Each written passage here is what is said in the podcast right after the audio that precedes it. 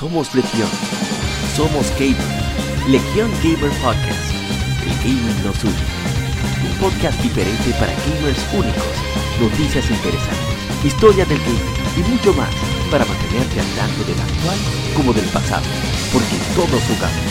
El gaming nos une.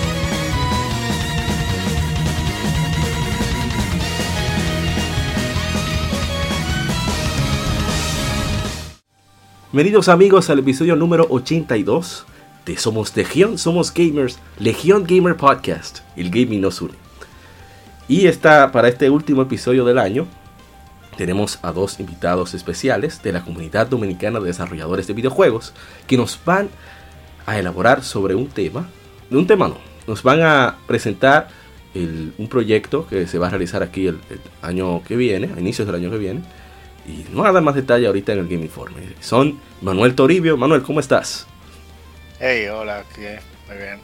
¿Cómo están todos? Espero que estén muy bien todos. Ese bien se oye más apagado que un apagado, que la, la serie e, e, Ah. No, no, es que hoy es viernes. No quiero, no quiero explotar los oídos a la gente. Tengo miedo que el nivel de mi micrófono esté muy alto. No, soy normal, no, no te A ver, habla que tú lo editas. No, no, pero tampoco te confíes. Yo soy ingeniero. También está por aquí el señor Andrés. Andrés, no, no, nos dijiste tu apellido, así que introdúcete por completo, como la clase.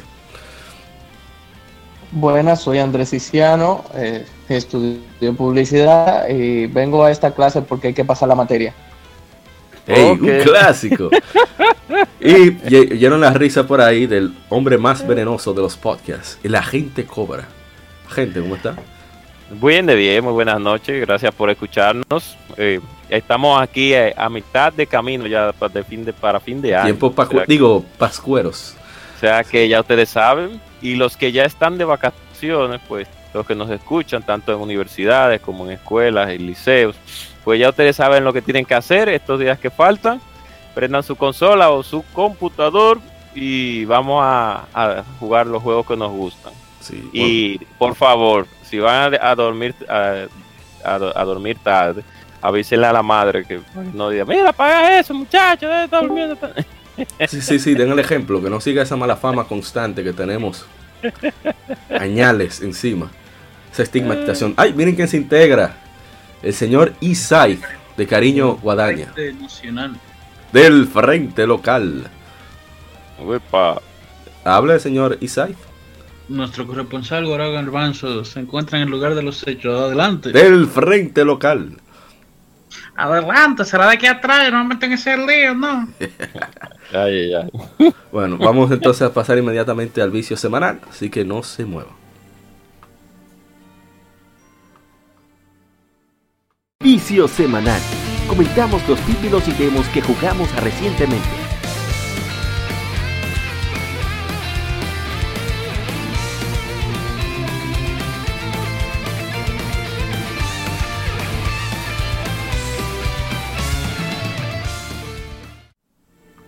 Seguimos con el vicio semanal y vamos a em-, empezar por nuestros invitados. Señor Emanuel, ¿usted qué ha viciado en estas semanas o en este mes? ¿Qué fue lo último que vició? ¿Usted quiera compartir? Bueno, ok, yo lo último, o sea, yo generalmente, a mí me encanta jugar. Pero es como las cosas de la vida, que mientras más... Maldición de la adultez. Maldita ah, la maldición de la adultez. ¿Quién diablos dijo que teníamos que crecer? Mientras más dinero tú tienes para comprar juegos y más juegos te compras, menos tiempo tú tienes para jugar. Sí mismo. Así Pero yo siempre trato como de sacar un tiempito para jugar, de cuando en vez, quizá una hora, lo que sea. Y yo, el último juego que yo estaba jugando fue eh, Devil May Cry 1. ¿Cómo? Ok, un clásico. Ok. Juego, estaba jugando, de hecho, ahorita. Hace como. No sé, ahorita, ahorita, hoy mismo, literalmente. Que yo siempre me mataba el primer boss. No, no, ¿cómo? no sé la Araña. La araña, no, Y de repente yo, oh, pero si yo salto y le doy. Y llegué desde ahí hasta el barco. Ah, como en una brisca. Y yo, oh, ok, qué chévere. Entonces, personalmente me lo encuentro muy chévere. Es súper cheesy eh, es como cheesy, como esta película que son malas, pero como que son buenas. Ah, tú, dices, por, el, por, el, diálogo, tú dices, sí, eso. Ajá, ajá, como la parte de la historia, que como súper, como que, que habladores. Y, y eso, es lo que yo acabo de ver. esa es la chulería de, Porque de acabas de eso. Entonces, como que. Por eso, es que, muy. Por eso que amamos a Dante. vamos a decirle así, no sé. Entonces, me gusta mucho que, como. Eh, al parecer era un Resident Evil, Resident Evil 4 iba a ser más como Devil May Cry. Y ellos dijeron: No, espérate, vamos a hacer un juego aparte. Sí, eso fue. Y se nota mucho la influencia de Resident Evil. sí, claro. El señor. ¿Cómo se llama? El señor Kamiya, Hideki Kamiya, que es el diseñador de él dirigió Resident Evil 2. El honorable, venerable. El, gran, el, el, basado Camilla Sama. El basado. Eh, eh, tiene una, un altar. No, un altar no. Él es, el, él es el arzobispo oficial en este país de la religión del señor Camilla. Bueno, el señor Camilla estaba haciendo Resident Evil 4 por orden de Shinji Mikami, creador de Resident Evil. Y cuando Shinji Mikami vio esa vaina, dijo, monstruo, mire, eso es Resident Evil, nada más tiene el engine. Más nada, usted está loco. Bueno, eh, realmente se ve mucha de la influencia de Resident Evil, porque está desde el mal diálogo, like super cheesy el diálogo, hasta los assets se ven así como que, hey, esto pudo haber aparecido en Resident Evil 4 de verdad. Exactamente. O la transición entre una cosa y otra, y algunos artefactos del gameplay en sí, que tú dices, esto es muy Resident Evil, pero con espada. Eh, pero son cositas como que tú tienes que darle un chin de mente para verlo. Y eso es una parte muy interesante en el tema de, desarrollo de videojuegos. Que como que tú puedes coger una cosa puntual y hacerle un repurpose y convertirla en otra cosa totalmente diferente. Y a menos que la gente de verdad se fije mucho o sepa la historia detrás, quizás ni siquiera se van a dar cuenta de que ese fue el caso. Bueno, dice, como con perspectivas y con... Aprovechando que está aquí el señor Isaif, él dice ese es el mejor error de la historia. Oh. ok. Y no era de Stranding, no era de Stranding, ¿no? No, no, sí, yo, de hecho. el último juego que yo jugué fue de yo, yo, yo, llegué, yo llegué feliz a este podcast, vino ya. Eh, eh ya. No te tienes que enojar. No, no, pero él tiene que hablar de The Stranding, porque ninguno aquí jugamos de Stranding. Queremos saber la opinión de alguien. El fin de semana, en el fin de semana, yo Señores, Dead Stranding. Felicidades. Y Oh. You know, from where ¿Qué fue? Señores, eh, puedo, voy a decir algo un poco, un poco puntual con lo de los videojuegos.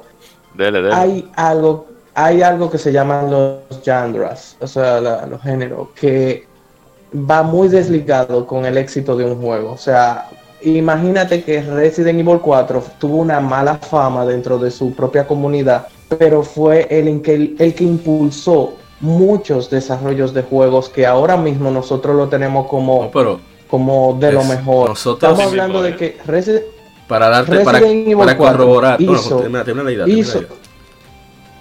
espérate, déjame terminarlo. Resident Evil fue el que inspiró a Dark a, Dead Space. Literalmente la gente decía, ese Resident Evil el malo fue el que el que le dio el papá de, de Dead Space, no puede ser. Y mucha gente decía con. Y Gears of War. ¿Mm? Yo lo está confundiendo Resident Evil 4 con Resident Evil 5. Eh, iba a decir que nosotros tenemos una sección, tenemos por Facebook Live, Facebook Gaming, que se llama Lectura Gaming. acá agarramos revistas clásicas de Club Nintendo o artículos de Retro Gamer, edición española, las leemos y comentamos en vivo. Y una de las secciones fue Resident Evil y me sorprendí al, al, enterarme, eso me encanta esa revista porque hablan directamente con personas que están relacionadas con el desarrollo de títulos importantes. En el caso de Resident Evil, Resident Evil 4 es actualmente el documento de diseño original del primer Resident Evil. Ese era lo que Mikami tenía en mente, pero no pudo realizar por las limitaciones técnicas que tenían las consolas en esa época. Eso para mí fue mind blown, como dicen los, los gringos. Mira, me, interesante. el cerebro. Exacto. No, mira, y, mira que, y discúlpame. ah, no, está no, dale, termina, Andrés, que lo hemos interrumpido muchas veces. Sí, sí. No, no, no. Eh, es interesante que ustedes me interrumpan. Eso significa que el es interesante. Pero lo que quiero dejar dicho es lo que más me conmovió. Es que yo me puse a investigar y de un lado la gente odia Resident Evil 4 y del otro lo veneran como que fue el que le dio sentido a los videojuegos de terror porque hizo que el jugador se sintiera trancado. Todos los juegos de terror son más de acción que de terror. Pero ya cuando tú tienes que cargar una pistola en medio de un grupo de zombies, tú dices, concho, esto es tensión, esto es un terror que la gente sale huyendo como lo fue Dead Space, pero Dead Space lo copió de la misma Resident Evil 4 y, el tigre, o sea, el, director dijo, mira, yo no tenía inspiración en ese momento, yo llegué con esta idea de Resident Evil 4 y todo el mundo me aplaudió, yo no sé cómo diantre, pero de ahí surgió el ánimo de hacer. Y muchos juegos de terror, todos dicen Resident Evil 4, su, sus, eh, es que, eh, eh, sus limitantes hizo que yo me inspirara y hiciera este juego. Ahora, 4. Sí, sí, crea un paradigma totalmente nuevo. O sea, ese juego ha sido tan un antes y después de Resident Evil 4 que el mismo Resident Evil 4 lo han exportado en todo. Ese y Doom corren, creo que tengo una TI 84. TI 86. Le, falta solamente smartwatch, smartwatch, nada más le falta. Pero no, no, Andrés. Nada más le falta. Sí, nada más. yo, entiendo. ¿eh? Entiendo tu punto, Andrés, sí, porque es como Metroid Prime, o sea, mucha gente... Increíble. exacto, mucha gente odia el juego porque realmente la base regular que a todo el mundo le gusta en la saga de Metroid es el 2D side scrolling, side scrolling. Pero todo el mundo se fue escéptico. Exacto, a vamos, pesar de que vamos a centrarnos en el tema, porque si no, vamos a seguir en el vicio de la variando, sí, sí. Y es que está muy buena la cosa. No, pero hablamos de Death Stranding, em, señores. Ah, bueno. Entonces, al final, eh, sí, yo también, al principio de la semana, el domingo, fin de semana, yo terminé Death Stranding y, y yo tengo que decir, estábamos hablando ahorita fuera del aire, pero lo voy a repetir de nuevo para el público. Sí, sí, sí. Eh, ok, hay dos cosas. Yo no les recomiendo a nadie jugar Death Stranding necesariamente. Ay. Dele, dele. dele. y, dígalo con franqueza, con franqueza. y veneno, ah, no, veneno no. No, bueno, veneno, no, no. veneno lo ponemos nosotros. Diga lo que más le gustó y lo que menos le gustó. si no hubiese pasado la controversia de Konami y Death Stranding lo hubiese publicado cualquier gente, lo hubiese publicado EA. No, no, EA no. EA ahorita te ven un día. exactamente. Pusieron, hablando de Death Stranding, pusieron un gorrito de Navidad en el juego. Adelante. Está bien. EA te vende ese gorrito de DLC. Anyway. Si hubiese sido cualquier otro developer que saque el juego de Death Stranding, eso es un flop grandísimo. O sea, el mismo juego tal cual, con el mismo gameplay, sacan ese juego, hace un flop. Eso ese juego ha vendido y es un éxito por el drama que hay detrás y porque es Hideo Kojima que lo hizo. Ahora, aparte de eso, el gameplay no es el más. El gameplay loop no es el más engaging para una persona como un gamer normal. Si por ejemplo tú, qué sé yo, tú juegas Overwatch, no creo que tú seas el público para Death Stranding. A mí personalmente, yo me encuentro que. Oh. El, porque el gameplay es literalmente oh. caminar de punto A a punto B. El gameplay es mantener el balance. Y, o sea, la, lo que el pana trató de hacer fue gamificar el, el, el servicio postal, el, correo, tradicional. Uber Eats Simulator. Uber Eats Simulator. Un Globo Simulator. Pretty much. Entonces, el gameplay es tú mira el terreno, tú mira a dónde tú te diriges y ve dónde va tu siguiente paso. Eso puede sonar engaging y lo es, pero tú como que tú mismo tienes que convencerte de que lo es antes de. Y eso puede ser un paso un poquito cuesta arriba para un jugador normal de videojuegos. O sea, para una persona normal que lo que juega es Call of Duty, que lo que juega es Uncharted, que lo que juega es, no sé, estos juegos que juegan hoy en día, Fortnite, quizás no sea el juego más engaging del mundo. Eso, y también eh, los cinemas pueden ser un poquito eh, cringy y como que muy medio largo y sin ninguna razón. Sí, exacto. Eh, ahí Kojima dijo, yo voy a hacer lo que a mí me dé mi gana. Eh, oye, Kojima, vivió el sueño dominicano, vivió del dinero ajeno. Fuera de eso, el juego también tiene, en el aspecto técnico, está asquerosamente bien hecho. O sea, tiene un nivel de detalle ridículo. Oye, ese engine. Como los juegos de. Kojima, que él sufre de hacer eso todo el tiempo, ¿verdad? No, el décima O sea, engine, eh, con ese engine va de robo. No creo que el engine eh, Bueno, sea el- el, tema. Es el mismo Horizon. engine. Bueno, está bien. El caso es que el pana, o sea, él sabe cómo dirigir su juego de una manera que tenga mucha atención al detalle y cositas muy puntuales que tú dices, no, ellos no pensaron en eso. Y tú vas y, oh, mira, sí, yo puedo hacer eso, qué chulo, qué chévere. O sea, y. y- pero, pero fuera de eso, o sea, fuera de todos los praises que yo le puedo dar, porque de verdad es una, una joya técnicamente, yo no, no lo recomiendo para, para todo el mundo. Pero, eh, discúlpame, rapidito. ¿Qué fue lo que más te gustó y qué fue lo que menos te gustó del juego? O sea, pues puedes, puedes sintetizarlo. Bueno, habían tres cositas que a mí, no, más que, que no me gustaron, fue como que era medio pet peeves al principio del juego, que era que la letra era muy pequeña o que hay un indicador que tú tienes en el HUD. El HUD que tú tienes es como... eh, perdón, interfaz. en el personaje principal, el personaje principal tiene como una antenita. Ah, sí. Entonces, a veces tu carga bloquea la antenita. Y la antenita es la que te dice dónde que están eh, unos malos específicos que tú no puedes ver. Entonces, si tú no tienes cómo ver la antenita, tú tenías que jugar con la cámara para poder verla. Ese era un problema que era como un pet peeve que yo tenía. O sea, no una cosa puntual en sí que, que o sea, porque ya al final ellos lo arreglaron. Pero no, espérate, me fui por una tangente, disculpa. ¿Qué no me gustó del juego? Sí. Yo me lo encuentro que quizá es como demasiado demasiado repetitivo el, el gameplay loop.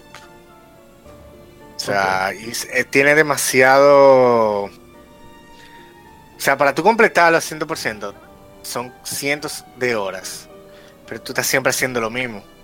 O sea, siempre estás yendo literalmente de punto A a punto B. También el tema de que ellos incluyeron... Hay una parte, spoilers. Eh, no, no, no, no, déjalo ahí. No, no, espérate, no, está. Déjalo ahí. Hay unos capítulos puntuales del juego que tú no hay forma de tú terminarlo sin tú entrarle a tiro a una gente. Ya. Y es como que, pero este es un juego de Hideo Kojima, yo quiero pasar esta parte sin matar a nadie y pasar esa parte, que hay tres partes específicas, sin matar a nadie, es virtualmente imposible. Entonces eso no me gustó. Ah, y también hubieron partes que yo pensé que ah, eran setups para hacer subversión de mi expectativa y el twist era que no había twist. Y yo, ok, eso fue decepcionante. Pero son cosas como que quizá yo he mencionado muchas cositas, pero no son tantas así como que que realmente que dañaron mi experiencia. No, pero estamos hablando de tu experiencia, no estamos hablando de para recomendárselo a otro, de tu experiencia No sé, particular. no, tú sabes.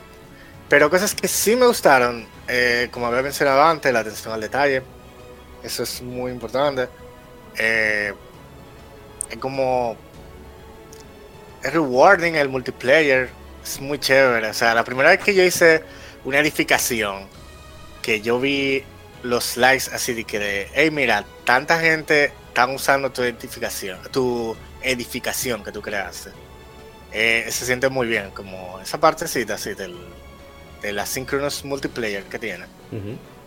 Y cuando tú subes, la primera vez que tú subes una montaña cubierta en hielo, en verdad es muy satisfactorio también. Que te queda como, mierda, que heavy. Yo llegué de allá abajo, estoy aquí arriba.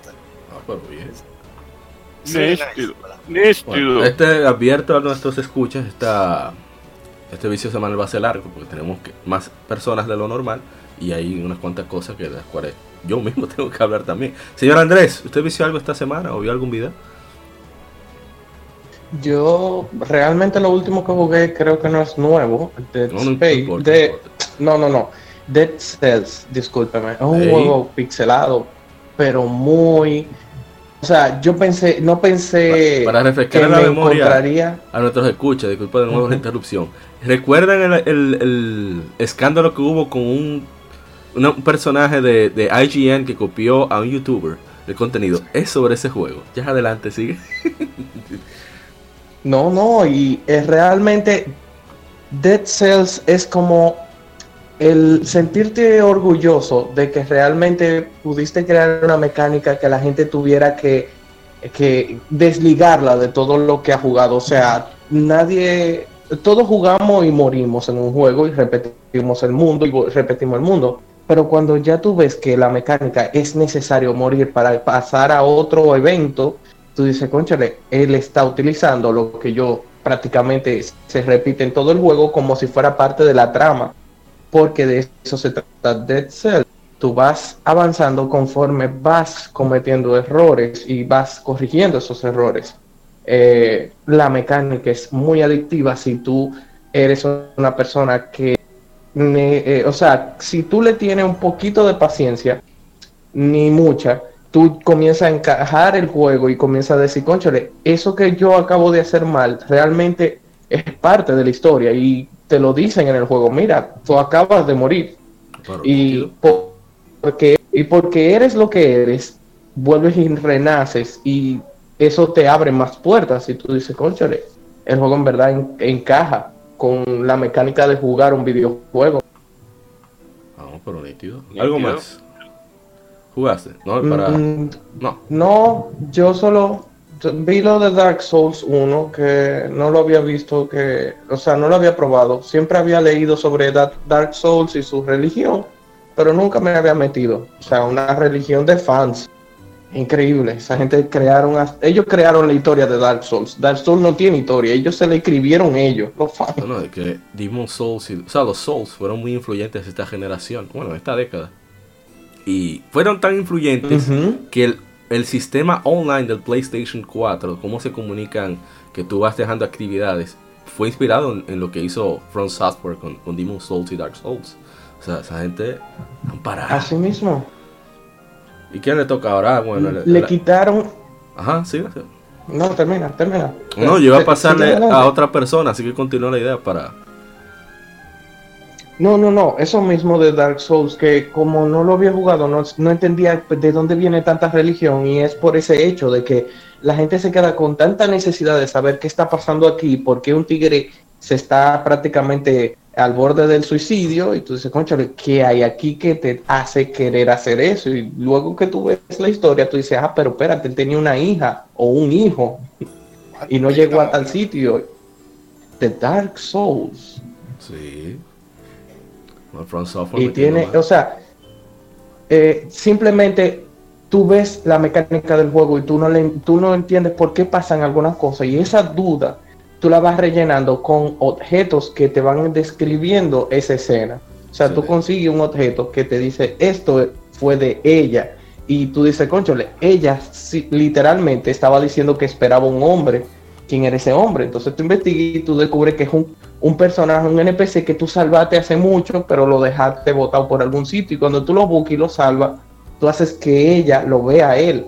Pero si tú nunca lo salvaste, terminaste esa historia ahí. Nunca la, ella nunca llegó a ver a su esposo. Y son cosas que tú dices, eso es para no dar spoiler. En realidad eso no pasa, pero eh, es como que tú. Hay una secuencia, cada acción, tú vas creando la historia. según me han dicho, Dark Souls es de los pocos juegos donde los jugadores actualmente leen la descripción de los objetos. es interesante. Todos. Hay gente, hay gente que tiene una religión entera de Dark Souls, o sea, donde ellos te explican cosas que tú dices, ¿y de dónde tú sacaste eso? Mira, yo jugué tal parte y pasé tal parte, y de esta parte tú dices, conchole, pero él está basándose no de los creadores ni del director, sino de su, de su visión dentro del juego. Su interpretación. sí, sí. Eso es lo que hace grande Dark Souls. Bueno, vamos a preguntarle ahora al, señor Isai. Bueno, Isai no, Guadaña. Guadaña, ¿usted qué está jugando? ¿Qué jugó? Esta? Ah, una parte de Monster Hunter, si jugó algo más. Bueno, ahora mismo estoy jugando Monster Hunter. Un clásico. para variar. Sí, sí. Eh, pero salió Shovel eh, Knight King of Cards. Eh, el jueves pasado lo, lo medité para comprarlo porque yo lo tenía para Switch. tres de la campaña que habían salido. Eh, pero dije, fuck it, ¿para qué que no trabaja? Vamos a dar tarjetazo. Hombre, eh, está parado. Oh. No parado, no. Que, ah, entonces también el, el, le iban a subir el precio, estaba a 25 en la tienda en línea de Switch, 25 eh, dólares, y lo iban a subir a 40. Ya. No lo compré ahora para tener que dar 40 después. Y, la, la, la de Switch, la física, yo la llegué a comprar a 20, fue. Y nada, me arrepiento no, no haberla comprado física, pero que la física estaba a 40. Entonces, eso, eso, 20, esos 15 de diferencia lo quiero para los amigos que están muy chulos también.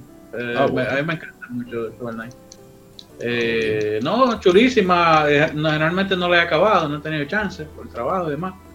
Pero tiene un flow, el, el King Knight, que es el que uno maneja, el Caballero Rey, tiene, tiene más o menos controla como Wario. Oh. esto es Wario Land 5, la Wario Land 5 que nunca saldrá. Que nunca, exacto. Sí, ya Wario el pobre lo que tiene minijuegos. ¿Tiene Smash? Por lo menos. bueno, sí. Bueno, entonces esa gente cobra. ¿Usted qué ha viciado esta semana? Bueno, realmente yo he jugado varios títulos esta semana. Con motivo a que tú sabrás que nosotros tenemos que hablar en el podcast del modo 7 de un juego en particular, que ya lo anunciamos. Sí, sí. Fue la Minish Cap, no voy a hablar de él porque lógicamente es, es el pastel principal de... El enlace está en la descripción de, de, este podcast, así que puede ir, ir a revisar modo 7 podcast donde se centran en un juego clásico y lo acaban y lo desentrañan y hacen de todo con ese pobre juego.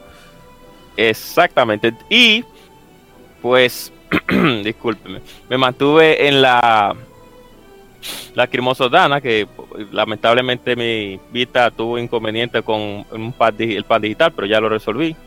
Terminé de derrotar a, un jefe de una misión y lo dejé ahí, pero también estaba jugando lo mismo que estaba jugando Isai, la Shovel Knight, pero la aún adentrándome a ese mundo tan, tan, por así decirlo, cherchoso y, y, retro de ese juego. Ah, sí, los diálogos son buenos, son muy buenos, me gustan mucho. Y son simples, no hablan mucho, pero la historia es concisa es, y graciosa. Sí, es graciosa y además el juego, a pesar de que uno lo que vive tirando mezcla al fin y al cabo, como un buen dominicano decimos, pero pero sí, pero pero está bien, está bien, va por buen camino y y como siempre, pues me vi un videíto. Ahí yo estoy en, una, en un grupo de Facebook que no sé si pueda darle la, su payoleo. Sí, sí, sí, sí, no hay problema. Que se llama Comunidad Retro. Retro Bits. ¿Y por qué usted no me ha metido ahí? Sí, realmente. Usted, es un traicionero, ¿eh? que hablan. Hay, hay un grupo de usuarios que regularmente son, pues, de allá, de, de la madre patria, España que siempre viven subiendo, sí, y subiendo imágenes de los de la versión en PAL de los juegos que ellos estaban jugando y de los desarrolladores de allá, eh, por así decirlo directamente. Y hay un juego que no me recuerdo bien si se llama Runner 3000, creo, si no me recuerdo, que es como un eh, Temple Run, pero más malo que el carajo de PlayStation de años. Qué clavazo de juego. Yo estaba hablando de juego malo. Y yo, yo, yo le voy a buscar el nombre y lo voy a linkear en, el, grupo Legion Gamer para que ustedes vean lo malo que es ese juego. Pero yo tenía que verlo porque. Es peor que Pex, Es peor que. Eh, disculpa, es peor que Peximan. Sí, es peor que Peximan porque son de estos juegos de Play 2 que eran como. Son desabrío, mal control, desabrío y música eh, simple. Entonces son, es una trifuerza de poder. Sí, porque Peximan no me estúpido, porque por lo menos se ve bien y la música es buena. Yo le voy a, ya para terminar, le voy a ver si le linkeo el juego cuando yo... de España, un saludo a Carlos Mínguez de Diego, que nos escribe en iBooks siempre desde allá.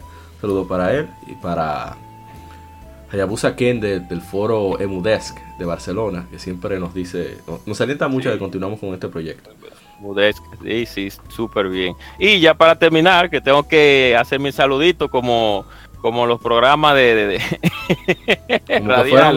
Un, programa grande. Aquí nada más falta que demos cumpleaños de la gente. Sí, exacto. Un saludito a un compañero, un buen compañero de trabajo que se llama Camilo, que es del departamento de reclamaciones, que él es fiel oyente de nuestro podcast. Cuando me saltó allá en el trabajo, oh, pero usted no es la gente cobra, yo, yo, me quedé como, oh. ¿Qué está pasando? un hombre que yo creía que no escuchaba podcast. Y yo, ah, bueno. Sí, porque yo le había mencionado de Legion Gamer, pero que yo le había mencionado que nosotros hacemos un podcast. Ya, bueno, ya yo, ya yo tengo, sí, realmente, sobre videojuegos y tecnología en general. Y él, bueno, déjame comenzar a escucharlo porque él actualmente tiene un, tiene la consola ganadora de esta generación, si podríamos decir, un PlayStation 4 y pues juega muchos títulos y ahí nos está escuchando un saludito ya, ya para ah, terminar Camilo. Así que si nos escucha, aquí todo tu saludito. Yo espero que esos 100 pesos ya, por favor, que me lo que bajen por el saludito ya. no, no, no. Ahora mi turno, trataré de hacerlo lo más breve posible. Esta semana la estuve bien cargada porque terminé Infamous 1. Eh, subí todo el gameplay en stream a, YouTube. Oh, Comencé Infamous 2. La Infamous 1 yo casi hice Platinum. A mí me falta un trofeo para hacer Platinum. El Calvito, el Calvito el día El Calvito fue. Y lo perdí de la manera más estúpida ese trofeo. Porque era. Había un trofeo por yo conseguir todas las habilidades rojas y uno por conseguir todas las habilidades azules. Cuando yo estaba haciendo mi gameplay para conseguir mis habilidades rojas, ¿verdad? Que yo. Hay una parte que tú como que consigues un reactor que básicamente decía, ok, ¿cuál es la última habilidad que tú quieres? ¿La roja o la azul? Entonces, como yo tenía todo el rojo power up, yo dije, que bueno, déjame ver, ¿qué pasa si yo cojo el azul? Si yo estoy tan adelantado en el rojo. Y yo cogí el azul y el juego hizo autosave. Anda, y yo perdí todo el progreso. y yo, no. y yo dije, yo no voy a comenzar esta vaina de nuevo. en mi caso, yo solo fui por el camino de la bondad, no soy tan malo. Y no, no pienso repetirlo porque en verdad entiendo. Mm, eh, ¿Tú lo acabas en 6 horas? Sí, pero no, no, no me, me, pesa mucho repetir ese juego. Porque son muy repetitivas las misiones y el personaje conmigo no, no caló mucho. Entonces, la 2 sí me da un poco más de ganas, ya el juego, tiene más, como ya Sony lo había comprado. Pero no obstante, me sorprendió muchísimo. es más rock entero. Ese es otro. El, el primer Infamous me sorprendió muchísimo por un juego de hace 10 años y tiene muchísimas eh, cosas interesantes, bien modernas. El gameplay se mantiene bien fresco y, tiene muchos detalles que, que, se entiende que fue un experimento, que fue, ¿verdad? No fue como Kojima que estaba buchu, sino que fue bien, bien, sacando el máximo partido al presupuesto que tenían. Ya el 2 se siente la diferencia en los diálogos, en la movilidad, en los detalles visuales.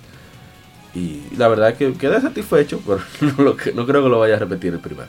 Pero el segundo, eh, los iniciamos, ya está en YouTube, creo que subí como dos horas de gameplay.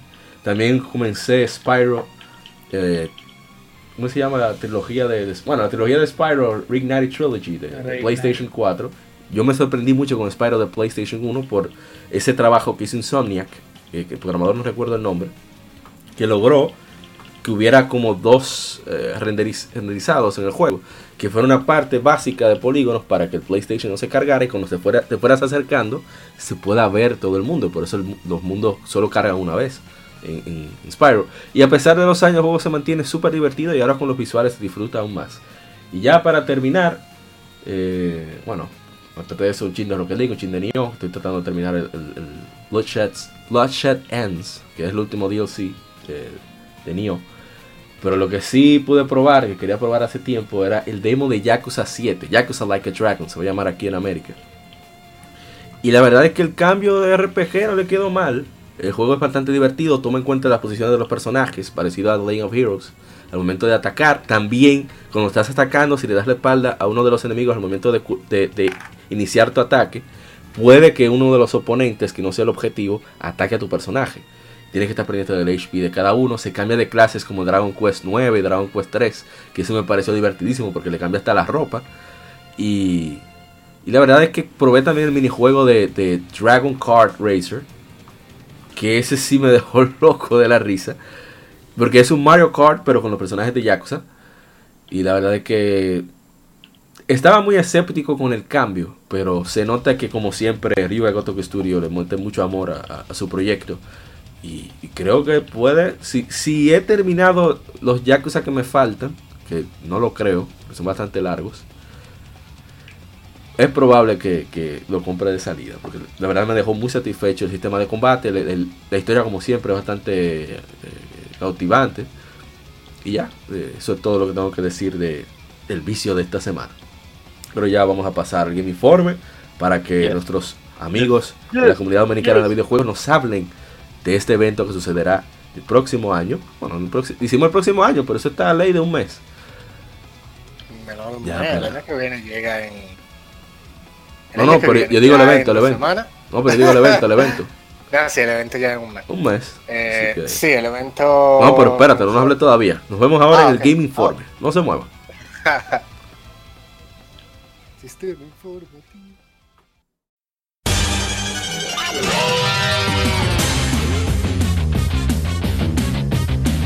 Puedes escuchar Legion Gamer Podcast en iBooks, Spotify, TuneIn, iTunes, Google Podcast y demás plataformas de podcast de su preferencia, buscando Legion Gamer Podcast. Recuerda seguirnos en las redes sociales como arroba Legion Gamer RD. Visita nuestra página de Facebook para que seas parte de nuestros streams de las Game donde recordamos y jugamos algunos juegos en su aniversario.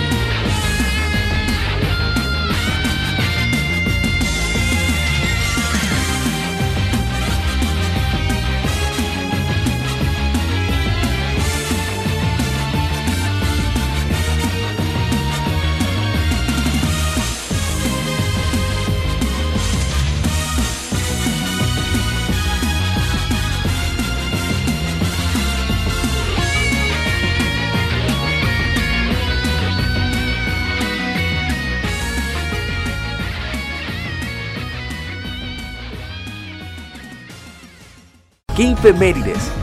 Juegos y consolas de aniversario son comentados entre hechos y anécdotas.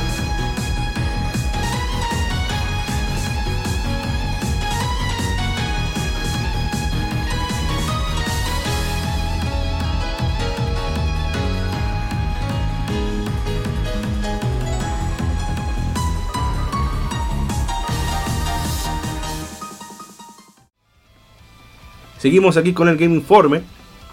Y, como dijimos en el vicio de la semana, tenemos aquí presentes a dos miembros de la comunidad dominicana de desarrollo de videojuegos. Nuestro hermano Emmanuel, que ya lo pudimos conocer en el Game Developers Day que se hizo en Intec en junio, en junio fue, ¿verdad? En junio del 2019. Este, este año, viene otro Game Developers Day. Ah, ya ustedes saben. No lo hemos anunciado todavía. Exclusivo aquí. Ah, ahí está. Ah. Y eso, y eso que no estamos, no estamos generando. ¿Y cómo no generamos dinero? Exclusiva, exclusiva. Van ahí.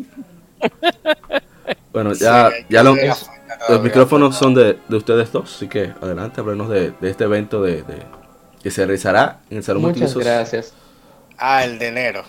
Sí, ok, en verdad, sí. Mencionamos el Game Developer Day, pero eso todavía hay un par de temas logísticos.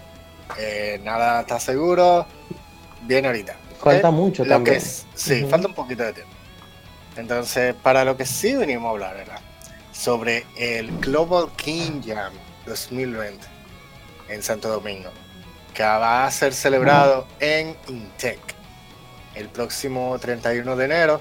Eh, son tres días, un Game Jam de tres días, desde el viernes a las 4 de la tarde, que puedes llegar a las 4 de la tarde, hasta el domingo como a las 6 de la tarde creo que termina. Eh, empieza la ceremonia de, de, de premiación. De premiación no, sino de... Vamos a tener jueces que van a elegir, ok, vamos a tomar este juego, vamos a tomar aquel jueguito. Pero sí. o sea, van a ser dos días completos. Viernes, sábado, sábado, domingo. Eh, durante ese tiempo... Eh, la gente va a tener un espacio donde no va a tener distracciones, va a tener una mesa donde va a poder trabajar, va a haber un área de snacks, va a haber refrigerios, va a tener su t-shirt Se puede dormir allá, pueden, pueden llevar. Sí, Van a tener su teacher para identificarse, van a poder dormir allá en el mismo sitio, o sea que no se van a tener que ir de allá en ninguno, en ningún momento durante los, durante todo el tiempo que dure el evento. Y si lo desea. Ah, o sea, si lo desea, obviamente. Entonces también. Sí, eh, yo quiero puntualizar algo que siempre me preguntan. Okay. Quiero, ah, pero, pero quiero puntualizar algo. Antes, antes, antes de que no, puntualiza, porque después se te va la idea. problema. No, no, no. Solo que eh, eso mismo, que mucha gente dice como que es que yo no quiero dormir allá y es porque en las descripciones ponemos las cosas como si fueran así y no, no necesariamente tú tienes que hacer las cosas. Ajá, son opcionales. Muchos me lo preguntan cuando le hablo del día. Discúlpame, ¿puedes seguir, Manuel? No, pero antes de que Manuel continúe, hemos hablado de, del Game Jam, que cuando se va a hacer, pero habla. Nosotros tenemos idea de qué es el Game Jam por la historia de, de, Hollow Knight. Yo he participado. Pero, no, lo que queremos es que nos expliquen qué es un Game Jam. Para quienes no game Jam, un Game Jam, eh, la palabra jam viene como de el concepto de jam session el jazz, que muchos músicos se juntan, toman una, una, pieza en común y comienzan a improvisar en base a ella. Exactamente, entonces basándose, de ahí viene la parte de jam. Entonces como en una, como en un jam en jazz, que tú tienes un grupo de misfits, se juntan y dicen, en base a este concepto vamos a construir una pieza.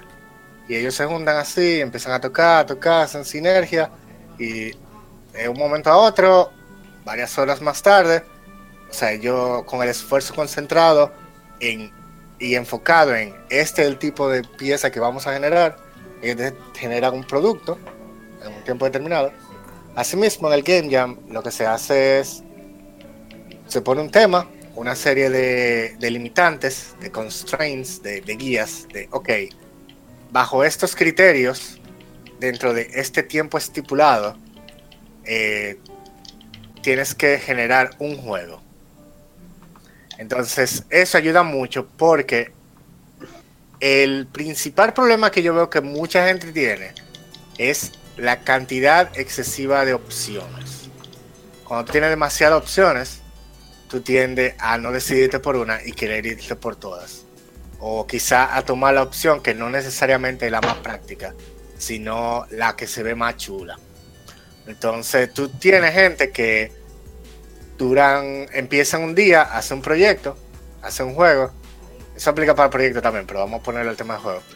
Empiezan hoy a hacer un juego y tres semanas después están todavía trabajando en, en la misma característica del juego. Y te quedas como, pero hace tres semanas estás trabajando en eso, ¿qué pasó? No, que la empecé a rehacer, que sí o qué, o que no, que encontré una forma más chula de hacerla. O un, un sinnúmero de, de, estaciones como esa misma que se dan. Entonces, dentro de un game jam, al tú tener el tiempo limitado y al tú tener la cantidad de recursos limitados, te obliga a tú generar la solución de manera más rápida. Y al final del game jam, tú terminas con un producto funcional. Como decía el gran Shigeru Miyamoto, bueno, dice, porque no se ha muerto, gracias a Dios. Todavía. Dice el señor Shigeru Miyamoto. Dice, él dice una buena idea es aquella propuesta que resuelve más de dos problemas a la vez. Oh, eh, yo quiero dar mi, mi eh, o sea, una definición de lo que yo opino de lo que es el Game Jam, basado en que mucha gente me ha preguntado eso y yo he tenido como que mejorar mi, mis respuestas. Y el Game Jam es el objetivo del Game Jam es que tú te reúnas con personas que tal vez no conoces, pero tienen la misma pasión que tú, y que junto con otra persona o tú solo desarrolles un videojuego. En ese poco tiempo, claro, no un videojuego completo, sino una mecánica de videojuego. Dígase, eh, el objetivo principal del Game Jam es ponerte, como dice Manuel, limitantes tiempo, capacidad, recurso y por supuesto tu limitante que son propias tuyas. Entonces, ¿qué se busca? Darte un tema que tú no puedas ir preparado para que tengas que comenzar ahí y desarrollar de ahí todo lo que puedas dentro de ese tiempo, algo funcional, ya sea un personaje corriendo en un mundo haciendo algo, tanto como lo que se te venga en la imaginación, lo que se te venga en la mente y digas, eso me gusta, eso se siente como una mecánica de un buen videojuego. Y aprender en el camino. Por ejemplo, hay personas que van al Game Jam sin un cierto conocimiento.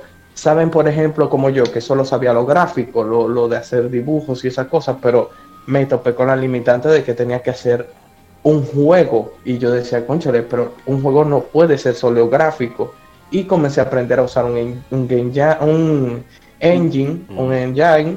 Eh, esas limitantes comienzan a darte resultados, o sea, tú comienzas a dar resultados bajo, bajo esa limitante y aprendes. Por eso Manuel dice, no hay premio. El premio es tener un videojuego y poder ponerlo en tu portafolio si eres programador o como diseñador, que es parte importante de tu vida. Eso antes de seguir me gustaría ir entonces aprovechar y, hacer la pregunta, ¿qué público eh, están buscando para que vaya y visite? ¿Tiene que tener qué conocimiento? Puede ir con, llegar con conocimiento nulo. Si yo llego con una idea de que yo quiero hacer un juego de Max Payne con un skin de Duarte que sea de, de tú puedes, tú puedes ir con tu idea, tú puedes, tú, puedes, ir con tu idea. Pero yo estoy seguro que tú vas con tu idea nada más. Y tú a las tres horas tú no vas a quedarte allá porque tú mismo vas a decir, pero es que yo no estoy aportando nada, solamente idea. Entonces, es como... Eso mismo. Tú puedes... Yo digo, lo que yo sugiero, si es alguien que de verdad quiere ir, eh, que tiene ideas, debería ser una persona que por lo menos tenga también una forma de de conceptualizar y, de hacer cosas como más fáciles para nosotros. Pero volviendo a la pregunta, ¿qué clase de público queremos que vayan? Bueno, desarrolladores, no necesariamente quizás desarrolladores de videojuegos, o sea, gente que ya sean desarrolladores de videojuegos. Hay muchísimos engines que son muy fáciles de tomar, por ejemplo Unity o Unreal, que funcionan con C Sharp o C o otro lenguaje que si ya tú sabes desarrollar aplicaciones, tú puedes tomar cualquiera de esos engines, coger un cursito y en 3, 4 días tú puedes hacer por lo menos un Pac-Man. Eh, tú ah, también diseñadores, así exacto, diseñadores, gente que sepa dibujar, no, no que sea un Da Vinci, pero que tú, qué sé yo, que haga aunque sea un Jake de Adventure Time o que, tenga vena artística así de hacer dibujos y ese tipo de cosas. Eh, que tenga ganas ah, de pasar noches. Gente de música, gente que sepa eh, hacer composiciones musicales, o que sepa por lo menos distinguirte, hey mira, eso suena bien, hey mira, eso suena mal, literalmente. Y sobre todo gente que tenga muchas ganas de hacer un juego y que esté dispuesto a hacer todo para hacer un juego. Quizá la persona que tiene la idea de hacer el Max Payne en Super 4D VR con el skin de Duarte, ese Max Payne VR con el skin de Duarte no se va a hacer en tres días, eso no es verdad. Pero tú puedes llegar con tu visión así bien, eh, eh, ¿cómo que se dice la palabra? Eh, bien, bien elevada. Ah y, ambicioso. y, después del Game Jam, tomate como que necesita una pastilla de humildad y date cuenta, oh no, espérate, las cosas no eran como yo pensaba. Y ese puede ser el verdadero comienzo de tu carrera como game designer. O sea, ahí mismo te puedes dar cuenta, no, espérate, que yo pensaba que game designer era esto, pero no es esto otro. Ah, ok, que lo que yo tengo que aprender es a, que lo correcto es que yo tengo que tener mi map editor y en función al map editor es que me va a limitar que yo pueda hacer en mi diseño de mi nivel o lo que sea. ¿Tú me entiendes? Como que yo no quiero decir que dije, ah, vaya todo el mundo, porque eso va a sonar súper genérico y además no hay espacio para que vaya todo el mundo. Pero que tenga cierto conocimiento técnico de, del área. creo que ambición de ser Yo digo, idealmente, si vamos a poner dije, un, un archetype de persona, alguien entre los 19 y cualquier edad más para arriba, 19 y 35, que esté tangencialmente relacionado al área de tecnología y que le interese trabajar en hacer videojuegos.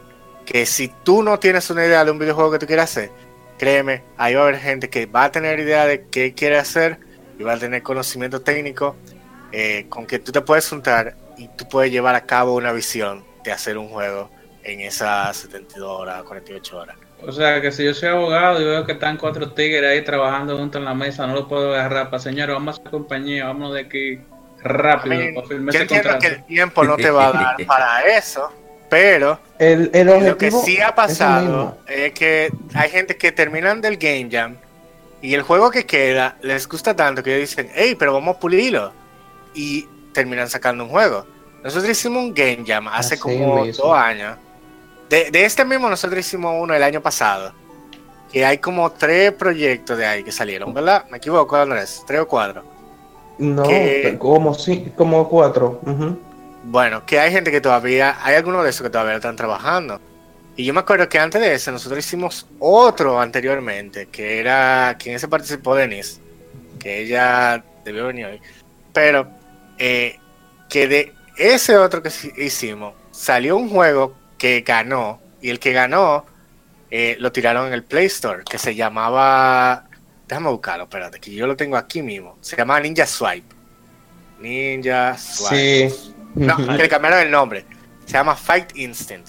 Está en el Play Store, si tú quieres buscarlo. Y, y así, o sea, tú puedes. Son el resultado de un Game Jam. En el peor de los casos, tú por lo menos consolida eh, conocimiento que puedes aplicar para tus proyectos personales de juegos que quieras trabajar.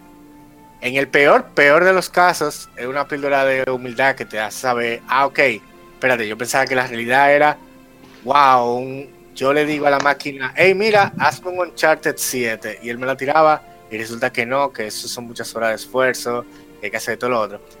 Pero en el mejor de los casos, tú terminas con un producto que después tú lo puedes tirar en el store, y ese puede ser tu primer juego que tú publicaste y en función a eso te pueden llegar un sinnúmero de oportunidades más. También nosotros, yo había mencionado que estamos trabajando en organizar el Game Developer Day. Para los que no fueron al Game Developer Day del año pasado, shame on you, eh, pero yo sé que ustedes van a ir de año. Nosotros en el Game Developer Day hacemos una feria, una exposición de los juegos que se hacen aquí. El año pasado nosotros enseñamos nueve juegos de, gente dominicana haciendo juegos aquí. Son juegos first party que son ellos mismos que lo están haciendo para publicarlo ellos. Algunos ya están publicados. Y, esos son lo que conseguimos en el tiempo de, organizar el del año pasado. Este año la meta es conseguir por lo menos 10 proyectos también para hacer el showcase en el Game Developer Day. Que debo decir que nosotros estuvimos allá, la gente cobre y un servidor. Y nos sorprendió mucho el no la capacidad, ah, no la calidad técnica, no la, sino el empeño. Hay cosas que te transmiten solamente de verlas. Y, hubo mucho de eso. O sea, nosotros como no nos enfocamos tanto en eso, gracias motorista, en esos AAA eh, occidentales que tienen unos gráficos apabullantes, sino que acostumbramos a jugar esos RPG 16 bits, de 32 bits, y pudimos ver juegos con, que, que daban esa sensación que no el todos los juegos de la cuevita, el jueguito de la cuevita, ¿te acuerdas? Sí, que, era como que siempre se me olvida el nombre de ese juego y ese fue el que más me gustó. Y el, de Alura, el de Alura solamente eran animaciones y uno se quedó como mierda, yo quiero probar ese juego. También, ¿verdad que sí? Por la intención que también. El del piano VR también estaba chulísimo. Sí, el, el, exacto. Y el del piano VR era incluso, eh, este juego, él lo puso para su tesis. O sea, esa gente, ese pan era médico. Y él estaba aprendiendo a hacer VR para una vaina de su tesis, una vaina así como de para fobias, no me acuerdo. Oye, interesante. Una preguntita de mi, de mi parte. ¿Cuáles cuáles así, cuáles, discúlpeme, cuáles han sido? De tu parte, no, de tu persona. Sí, de mi persona, Un clásico. sí, sí, realmente. ¿Cuáles han sido, por así decirlo, los beneficios que ustedes han podido tomar de los games, los games ya anteriores? ¿Y qué ustedes esperan del, del actual, del que viene próximamente? Andrés. ¿Cuáles han sido sus su, sus su expectativas y qué ustedes han logrado como participantes de esos eventos? Yo, yo quiero comenzar porque me gustaría decir algo muy importante. Al inicio, siempre me pregunta que no, que si un Game Jam, eh, yo no estoy preparado o no me siento listo, aunque yo sé programar un chin, pero yo no sé. Señores, literalmente, lo mejor de un Game Jam es que cuando tú estás ahí, tú caes en la realidad si te sientes que tú eres, como le decimos nosotros, One Army Man, o sea, un hombre que es un ejército, ahí es que tú aterrizas. Ahí es que tú aterrizas y tú dices, yo no soy Solid Snake, no soy para nada alguien preparado para hacer un juego, pero aprendí que puedo hacer tal cosa más rápido que los demás. Literal, en el momento que yo me senté a hacer algo en 3D, que eso es lo mío, y, yo, la gente comenzó a verme, me comenzó a, dar como feedbacks. Y si tú haces esto, y si tú lo pones así, y si en vez de hacerlo así, lo haces así, eso son cosas que yo digo, eso vale más que tener un juego al final de los dos días. Eso es como que te están guiando hacia donde tú deberías ir. Ahora, como te decía, un game jam, eh, su finalidad y su función es crear en ti la necesidad de hacer algo, no simplemente porque tú tienes tiempo libre, sino porque realmente tienes esa finalidad de hacer el videojuego. Que te centres en un objetivo específico. Y por un tiempo específico, tú no puedes decir, ah, lo dejo para la próxima semana, hoy estoy trabajando. No, tienes dos días y si no pudiste ahí, comienza a buscar qué fue lo que pasó. ¿Qué, en qué fallaste si tú dijiste que podías? ¿Tú me entiendes? Sí. Y es duro, es difícil, pero ahí es, o sea, es el campo de batalla correcto, porque si te equivocas puedes aprender y si, lo, y si te resulta bien vas a generar público. Mm, Emanuel decía de publicar un juego. Yo creo que eso no te va a pasar en tu primer juego, pero sí creo que eso podría funcionar para tu portafolio. Si algún día quieres hacer videojuegos, decir, yo pude participar en un evento y hice esto. Muchos casas de desarrollo buscan eso, que tú tengas algo en lo que podamos decir que tú hiciste, ah, ah, eh, tú aportaste a un proyecto. Eso es algo que te puede funcionar tanto no solamente a nivel laboral, sino hasta para tu propio beneficio en el futuro, de qué tú hacías para llegar a hacer eso. Mm, es como Emanuel decía, de aquí cinco juegos, uno salió publicado y eso es un éxito para los cinco porque eso da renombre. Sí, también una de las cosas que, que, yo entiendo que más tú sacas el tema de que cómo hacer, cómo desarrollar videojuegos una disciplina tan multitudinaria. Al tú verte en esa situación tan extrema de son dos días, tengo esta limitante de recursos, ahí es que tú te pones a prueba voy a repetir básicamente lo que dijo Andrés. Ahí que tú te pones a prueba y tú te ves a ti mismo y dices, mira, yo creía que yo era el más game designer, game developer, artista, músico, 3D eh, mapper del universo, pero eso es mentira. Déjame yo tomar mi pastilla de humildad y ve, ok, lo que en verdad, en verdad yo soy bueno, aunque me gustan todas, en esta cosa puntual. Soy bastante bueno en esto, déjame ponerme con mi equipo que sea bueno en lo otro y vamos a echar esto para adelante y vamos a sacar algo. Porque uno de los aspectos más abrumadores del game development es que son muchas áreas y hay muchas opciones. Entonces, cuando tú te ves obligado a decidir, ok, ¿qué es lo que yo me voy a poner a hacer ahora? Ahí es que tú de verdad descubres, ok, esto es lo que a mí me gusta, esto es lo que yo puedo hacer, lo que yo hacer. Ese es uno de los, de los outputs que tú puedes hacer. Ah, bueno. ¿Alguna otra pregunta? Yo creo que ya es más que suficiente. Recuerden el Game y Global Game Jam Santo Domingo 2020 se realizará en el Salón Multiusos Edificio Ana Mercedes Enríquez en Tech, a medida de los próceres 49, aquí en la ciudad primada de América, también número uno en apagones. Pero ahí no habrá apagones, así que no se preocupe. Ahí no habrá apagones, eso tiene su planta, hay seguridad, eh, si hay que pedir permiso. Ah, por cierto, tiene que ser, me imagino que tiene que ser gente mayorera porque van a poder quedarse varios días ya. Entonces, si hay que lidiar con permiso o lo que sea, quizás sería un problema. Por cierto, que procuren salir temprano, que eh, los tapones están, la, cogesti la congestión del, del, tránsito está terrible. No, 31, pero año que viene. es 31 de enero. Ah, de enero. Eh, loco yo. Sí, es de enero. No va a ser 31 de diciembre. Estoy loco, estoy loco. Y a las 4 de la tarde que comienza la... Efecto del hambre. Sí, entonces, sí. si tú llegas a las 4 de la tarde, pues llega a las 6 de la tarde, es fine. O sea, va a haber perdido dos horas, pero llega a esa hora, no importa. O sea, entre 4 no y 6. No le tengan miedo al tiempo. Exacto. Uh -huh.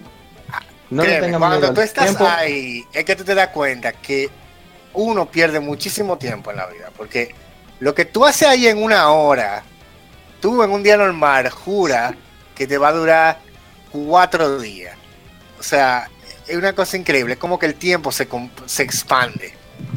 Entonces tú y no es la, que... la, perspectiva de, de, la vida en sí. O sea, te estoy hablando de que hasta para comer, hasta para comer tú dices, no, no, no, es que ahora tengo que comer y tú realmente tú no lo necesitas en ese momento, pero tú como que estás tan adecuado a comer que tú necesitas comer, pero por, por maña, no porque realmente lo necesites. Es una filosofía, o sea, el que entre a un game jam me va a entender que uno se vuelve como medio puntual en lo que necesita totalmente. Y no y no se pierde tiempo aunque tú llegues tarde. O sea eso dice que no que, que va a ser que ya ellos me llevan dos horas de ventaja mentira. Uno recupera tiempo hasta hasta de noche cuando se pone a, codear o, a diseñar o a mostrar. Ah, bien. Bueno ya sabe.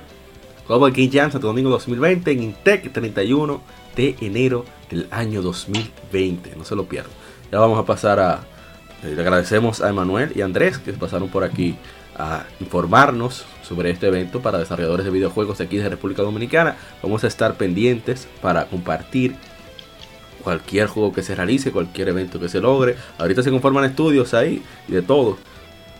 Porque ha pasado. Eso es bueno, lo mejor. Sí. Eso es lo que queremos. Eso es lo que queremos porque hay personas que, ya mejor dicho, hay desarrolladores que tienen mucho talento y que por falta tal vez de presupuesto, etcétera, etcétera, etcétera, pues tal vez no han lanzado ese juego que anhelan desde hace mucho tiempo. Pero ese, esos son los eventos importantes para que cierto para tipo impulsar. de personas, exacto, impulsen eh, a ese tipo de, a ese, por así decirlo. ¿Sabes que hace mucha gente que dicen de que, ok, yo voy a aprovechar tal game jam y yo, mi juego puntual que ya yo tengo que comenzar, yo voy a trabajar en un feature específico de ese juego que tiene que ver con tal cosa y el proyecto que sea que hagan tiene que llevar ese feature porque eso es lo que ellos quieren implementar en su feature, en su juego final, o sea, en su juego de verdad.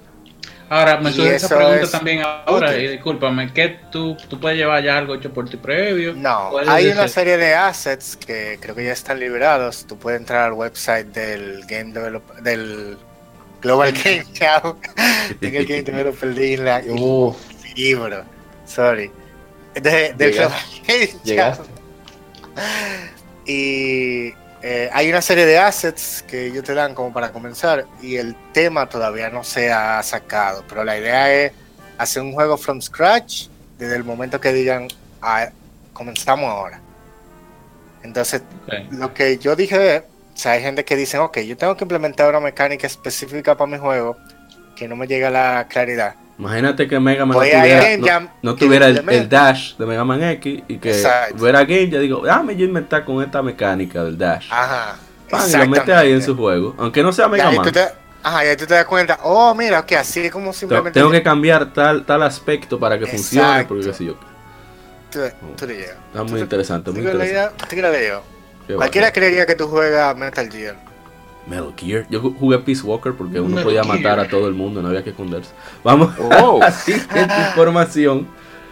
Eh, que de nuevo, gracias a Manuel y a Andrés de la comunidad dominicana de desarrollo de videojuegos que, que, nos informan Siempre es un placer. Day. Si quieren acompañarnos uh -huh. con las siguientes noticias para que, para que disfruten del veneno propio de Legion Gamer Podcast. Bueno, en realidad estas noticias son positivas, así que no hay tanto veneno. Sí, estas noticias vienen buenas toditas. ¿Qué sí, fue? Sí. Ah, no, pero si no va, si no va a haber pelea, mejor no estoy. Nosotros no mencionamos. Me voy. es que la eh, para participar en el Global Game Jam, para cubrir los gastos de la comunidad y parte del local, la seguridad y whatever, eh, nosotros tenemos que cobrar por la entrada. O sea, la taquilla hay que comprarla en Eventbrite. Eh, nosotros hicimos el cálculo y la pusimos ahora como en Early Bird, como hasta, no, sé en verdad hasta cuándo, creo que es un número. Voy a revisar ahora mismo. Eh, cuesta, el, el, precio estándar es 35 dólares. y el precio para que, vamos a decir, haga pre-order, para que preordene, para que compre ahora mismo, está a 25 dólares, 10 dólares menos. Incluye todo el DLC. Y... Es, es, deluxe. sí, no, los pre deberían ser así. Claro. Oh, que, que, menos antes. Sí, oh. pero eso incluye, de nuevo, o sea, tenemos la... No, no van a haber distracciones durante esos tres días enteros. Y es puramente para costear el... el eh, o sea, para hacer break-even literalmente está calculada. Nosotros estamos viendo a ver si conseguimos más patrocinadores, para ver qué otras cosas podemos incluir, o ver si podemos... No creo que vaya a bajar de 25 dólares. No creo que vaya a bajar de 25 dólares. Debemos ver si conseguimos todavía más patrocinadores, para, o sortear una que, otra. Más. Ajá, sortear boletas o tratamos de que no suba de 25. Damos más beneficios. No, no, o sea, estamos viendo cómo hacemos esa parte. Pero es ofrecer más sin subirle el precio. Eso es el objetivo principal, que todos comamos, pero al final también un beneficio per se, que ustedes digan, conchole, antes eh, te ofrecían tal cosa y ahora te ofrecen el doble o más, o tienen más, eh, un beneficio. El año pasado, Andrés, más agregado. si me equivoco, era 25, 25 dólares también. ¿verdad? Era 35 dólares. Sí, sí, sí. Y que ni ajustan por inflación esta gente, ya ustedes saben. ¿Qué fue?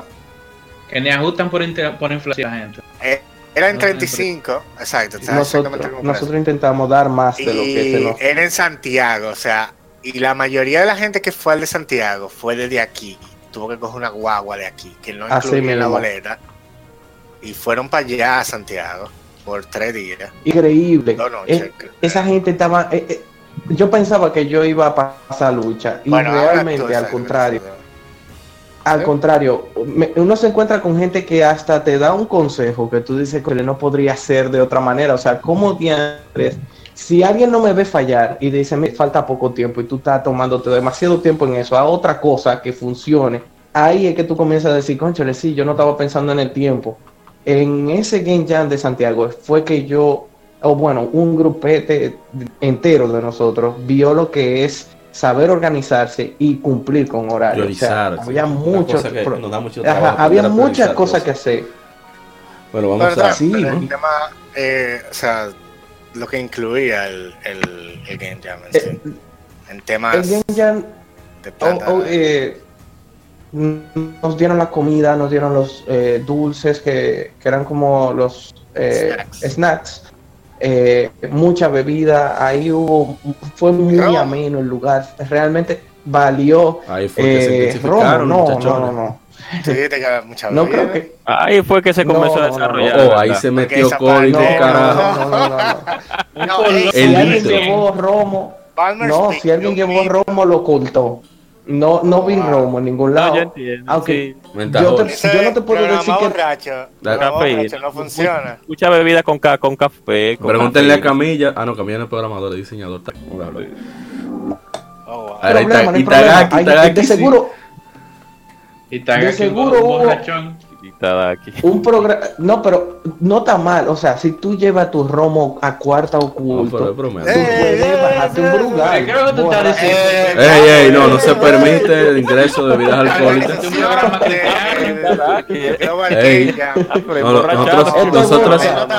nosotros, nosotros estamos hablando, nada que ver, nada que ver con Global Game Jam, hablamos. La gente de Intel, por favor.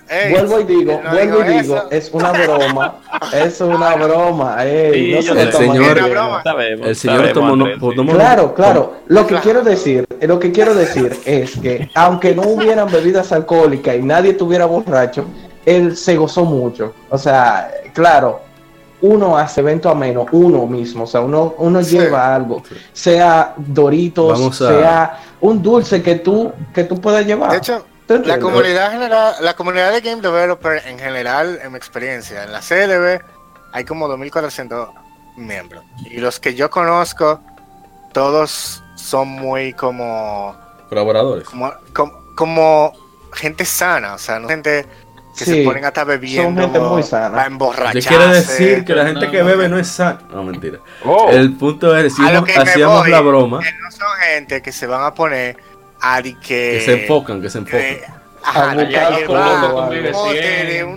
decía, el chiste, el chiste es porque hay, hay un desarrollador japonés que nosotros le tenemos mucho cariño, que se llama Tomonobu Itagaki, que él fue el creador de la serie Dead or Alive y, el, y el, creador del reboot de Ninja Gaiden. Y ese tipo cada vez que le entrevistaban estaba ahumado. Entonces nosotros decimos que él programaba así. Él, programó Tecmo Super, eh, Super Bowl de Super Nintendo. Sí. ya unos cuantos años. Y el tipo siempre ha sido Pero lo decíamos por broma, por broma. El tema es que, o sea, que gritaban la gente, se atemorizan de que estos tipos son unos borrachones. No, no, no. No, no. no, no, Y, y, y, le temoriza el romo. Por mi parte, somos muy yo me voy a tratar de asegurar de que sea el ambiente lo más chido, cero gente que borrachística, porque que nadie va a tener tiempo para ponerse a estar de borrachín. Like, ¿Cómo? Nunca no, Nunca nos subestimes. Poco tiempo. poco tiempo y mucho que hacer. Y después y los anteriores Game Jam seguro no. No, pero vamos, vamos a pasar a la siguiente noticia porque si no vamos a amanecer aquí con el Game Jam. Recuerden. Después el Game Jam After Party, así que si Amanecemos son alcohólicos, aguanten dos días y después del evento hay gente que se va a morir ahí. Bueno, 31 de, de enero 2020 en Intec Global Del 31 de enero al 2 de febrero. Al 2 de febrero, sí, son tres ah. días. El, En Intec. Así que vayan y ven Vamos a poner el enlace en la, en la descripción de este podcast para que. Ya te lo compartí. Sí, sí, ya, Señores, es, es una experiencia que hay que vivirla porque realmente uno cree que uno sabe hasta que uno entra ahí. Señores, no lo dejen de, no dejen esa oportunidad. Yo no me arrepiento y yo soy un simple diseñador gráfico y aprendí a un nivel que hoy me siento orgulloso de haber participado en esos eventos. Así que ya lo saben. Bueno, vamos con la segunda información de esta semana. Antes de, antes de eh, quería, para que no tenga idea de, de qué es un Game Jam, aparte, independientemente de todo lo que hayamos explicado aquí, eh, hay un videito que es medio comedia de un canal de YouTube, eh, John Tron, me imagino que el, el, John Tron, el, el, de John Tron. Él subió, subió uno más o menos hace tres, cuatro meses que fue así mismo, un Game Jam, le dio, se le dieron 72 horas, eh, se, la dio el mismo porque él participó también, eh, a un grupo de personas, incluyéndolo a él y a... No, porque es que el video que hice es como un game show, es diferente. Eh, no, sí, pero en el sentido de que ellos tenían tiempo limitado. Y, sí, pero si tú le refieres a eso, le va a dar un... Quizá no real porque ahorita están allá pensando, oh, ¿y dónde está el host del game show? Y es como que, ¿qué host? Eh, bueno, o sea, la idea Pero sí, en la página que... ya yo le mandé a. A, APA, a un servidor. A APA. Hey, APA. ¿Qué es ese nombre más familiar? Entonces, APA. Eh, ahí hay recursos que te enseñan eh, como de una manera más fiel, más un chip menos fantástica, vamos a decirles, que un Game Jam, por si quieren verlo. Vamos. es como un hackathon de juego, vamos a decirle así. Para lo que sí han ido a un hackathon. Vamos entonces a la segunda información de esta semana.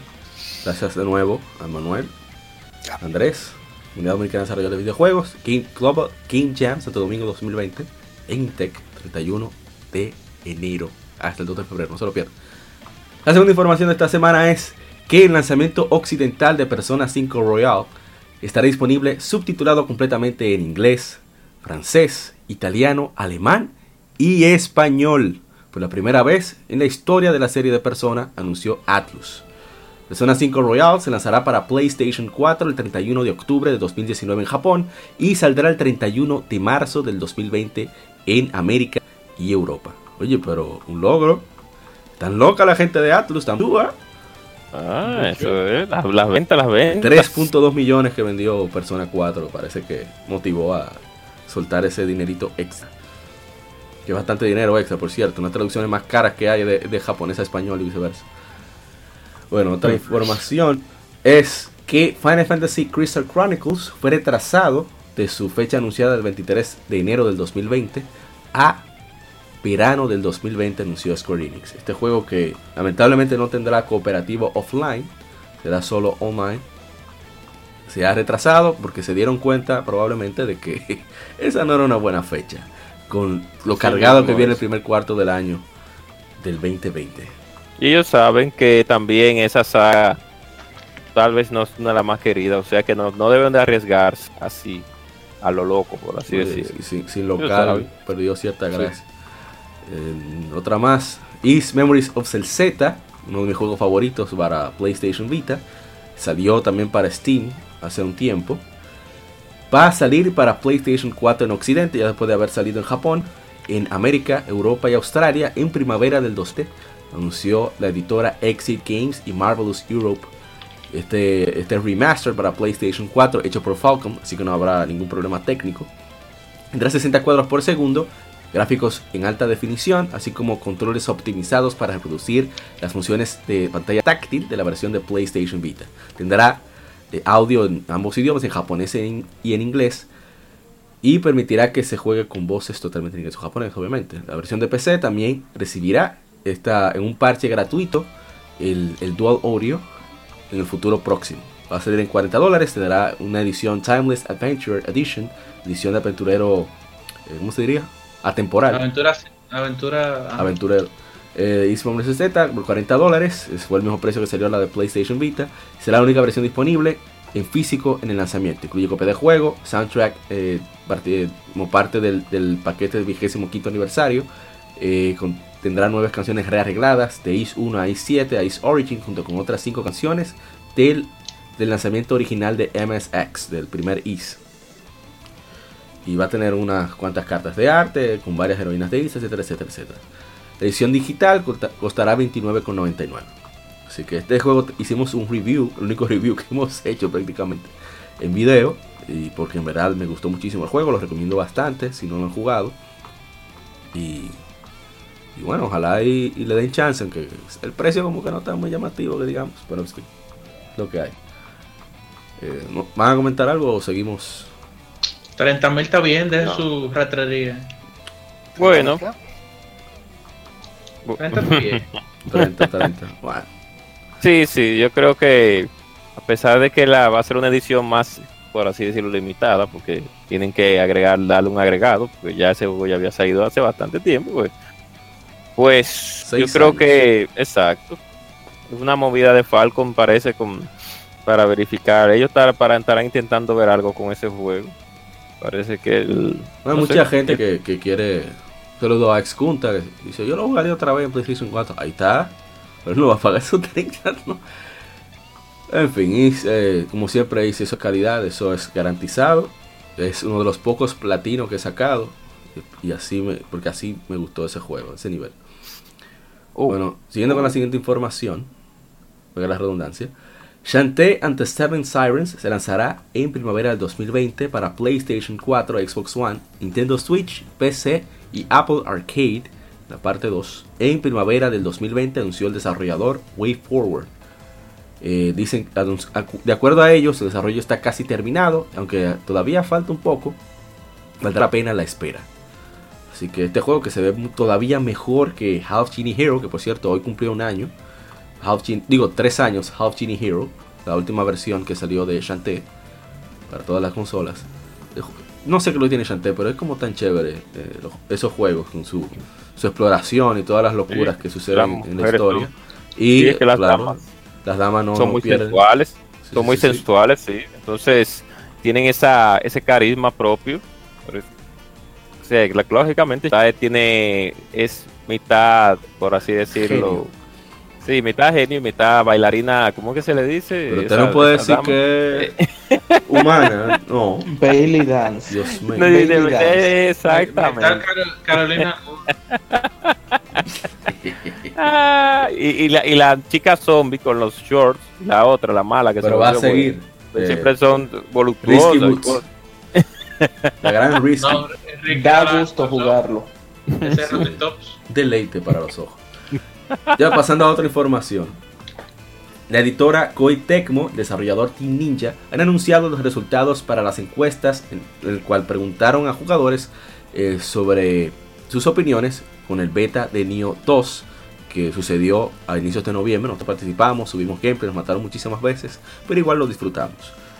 Eh, ellos agradecieron a todos los que participaron y vemos que en total eh, fue la, el todo del juego, el 83% fue positivo, 11% fue promedio, 6% negativo, los gráficos 73% positivos, 21% promedio, 6% negativo, la música y efectos de sonido 76% positivo, 21% promedio, 3% negativo, nuevas, nuevas opciones de combate como el, la transformación en yokai, las nuevas armas, etc. También el jugar con hasta dos personas más o invocar el, avatar de, de otra persona sin necesariamente sea este quien lo controle. 67% eh, positivo, 22%, promedio, 11% negativo. La progresión del juego, eh, como cambiaron el layout, eh, algunos enemigos que están puestos como, como barrera. 66 por, el 68% fue positivo, 20% promedio, 12% negativo. Tutorial, 68% positivo, 22% promedio, 13% negativo. Y la interfaz de usuario, 66% positivo, 22% promedio, 12% negativo. Algo que eh, la dirección que, van a tener del todo para mejorar, mejorar las partes que se sintieron desbalanceadas y ajustar el nivel de dificultad, ajustar las penalidades contra los jugadores en el reino oscuro y, e introducir eh, mejores retornos hacia el juego normal. Eh, aliviar la, la, ¿Cómo se diría esto? Como la inflexibilidad, la inflexibilidad para el manejo del ki del jugador, expandir y mejorar los elementos del tutorial y hacer refinamientos a la acción del diseño de niveles. Tienen hablar de los controles eh, que van a, cambiar sobre el gameplay, el lock-on del Switch Clave, que es una de las armas nuevas, etcétera, etcétera, etcétera. La acción del enemigo, pueden ajustar la vida y la fuerza de parámetros de enemigos. Eh, también de, sobre los hit frames que tiene tanto el jugador como los enemigos. También sobre el diseño de niveles y todo, todo, todo. En verdad, ellos, mira que no pidieron mucha opinión escrita y es lo que tuvieron mucha selección múltiple. Era bastante larga la encuesta. Y, pero bueno, eh, algo que sí demostró Team Ninja con el primer Nio, con el alfa, es que ellos sí están pendientes de la opinión del público. Porque el cambio del alfa al beta fue radical. Una mejora de 180 grados. Yo me doy cuenta que los developers que tiran encuestas así tan a la franca es porque por lo menos tienen pensado, tú sabes, eh, vamos a decir, darle seguimiento a, lo que hayan probado. Bueno, el, el señor Emanuel, ya, gracias por su participación. Andrés, te vas a quedar un rato más. Me gusta como ustedes hablan y si necesitan apoyo con chanteo o lo que sea, también me gustaría ser parte de, por un ratito. Ah, no hay problema. Perfecto. Si ustedes quieren, yo voy saliendo también. o sea, si tienen algo personal, puntual. No, ¿qué pasa? Todo lo contrario. Mientras más opiniones diferentes, mejor. O sea, mientras más cabezas, mejor todavía. Mejor, eso. Y. ¿Tú has tenido chance de jugar?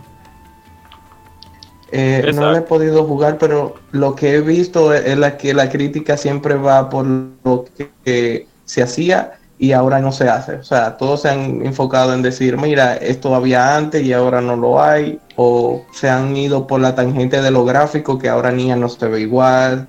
Eh, ha sido como una mezcla de me gusta, no me gusta, pero no sé qué esperar. en general, lo, por lo menos lo que estamos en grupos y eso, hemos visto una reacción bastante positiva. Porque han hecho muchas mejoras con el mismo engine. O sea, antes tú no podías jugar con otra persona, ahora puedes jugar con dos personas más. Este tipo de cositas la, la gente le, ha gustado. Vamos con otra información. Y es el remake de Final Fantasy VII. Que tiene más detalles. Donde mostraron a miembros de, Shinra. Las habilidades de Aerith en combate. También la invocación de, de Shiva. El. ¿Cómo se dice? El cementerio de trenes el edificio de Shinra, así como más visuales con Tifa y con Sephiroth, así como comentaron. La gente está muy contenta con, con cómo se ve, como siempre, Sephiroth. Sephiroth tiene una legión de fans grandísima, a pesar de que en Final Fantasy VII fue, más su música que él mismo que impactó. Me pasé, me pasé con el venenoso hoy. Bueno, no es fan masculino y femenino. Sí, sí, sí. Eso mismo. el hombre que pero también tiene película. Tiene película, señores. Hay que decir que realmente su público mueve. Si te sacaron una película de tu propio juego y tú tienes una, una sequita de fans, no, que es que fue un, manejo muy inteligente de Final Fantasy VII. fueron 5 millones de dólares en publicidad. Sabían que era un juego bueno.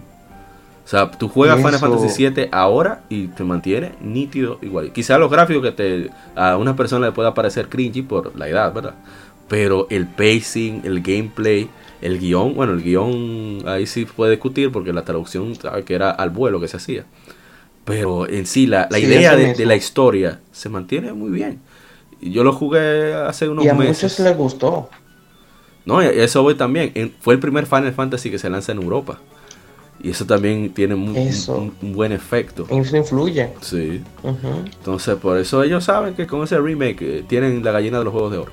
Y no van a perder absolutamente nada. Eh, ese, en caso de, número en rojo, romper el cristal de Square. Sí, sí, sí.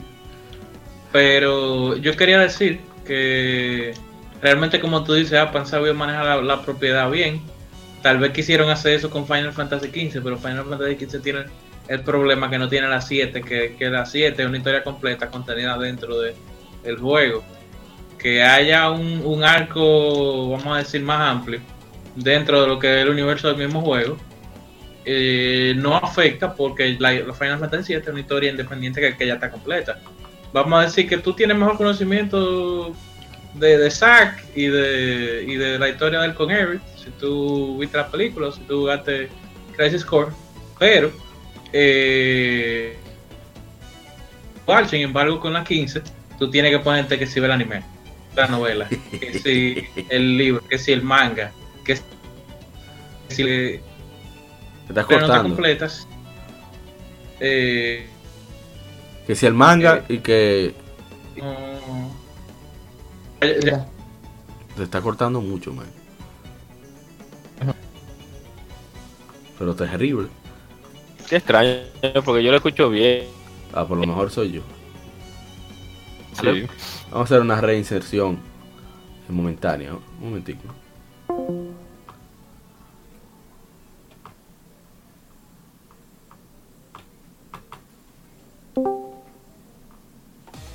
Oh, oh. Por ahora tenemos un problema técnico con Discord. Vamos a ver si podemos resolverlo. Está muy extraño. Vamos a decir que es menos ah, tiempo y tal Ahora sí. la gente se cansó. Ah, tú dices con eh, Final Fantasy eh, 15. Sí. sí. que tiene el mismo la misma cantidad de, material y de promoción, vamos a decir, pero que no cayó igual. no, y además, el material de Final Fantasy 7 fue posterior. Exactamente, o sea, la historia, Eso, que, muy posterior. Eh, que se contiene dentro de ella misma. Sin embargo, la de la 15 no. La 15 tú tienes que agarrar y leerte una novela para saber cómo quedó Aldi. Déjame dejarlo ahí ya, para no. Déjalo ahí, déjalo ahí. Eh, vamos con otra información. Y es que Sony anunció el, la, añadidura de botón trasero para el DualShock 4 que mm. añade dos botones traseros programables al control que permite utilizar más de tu mano para acortar el tiempo de respuesta y da mayor flexibilidad. Se lanzará el 23 de enero del 2020 por 30 dólares, 40 dólares canadienses, 30 euros, 2.980 yenes.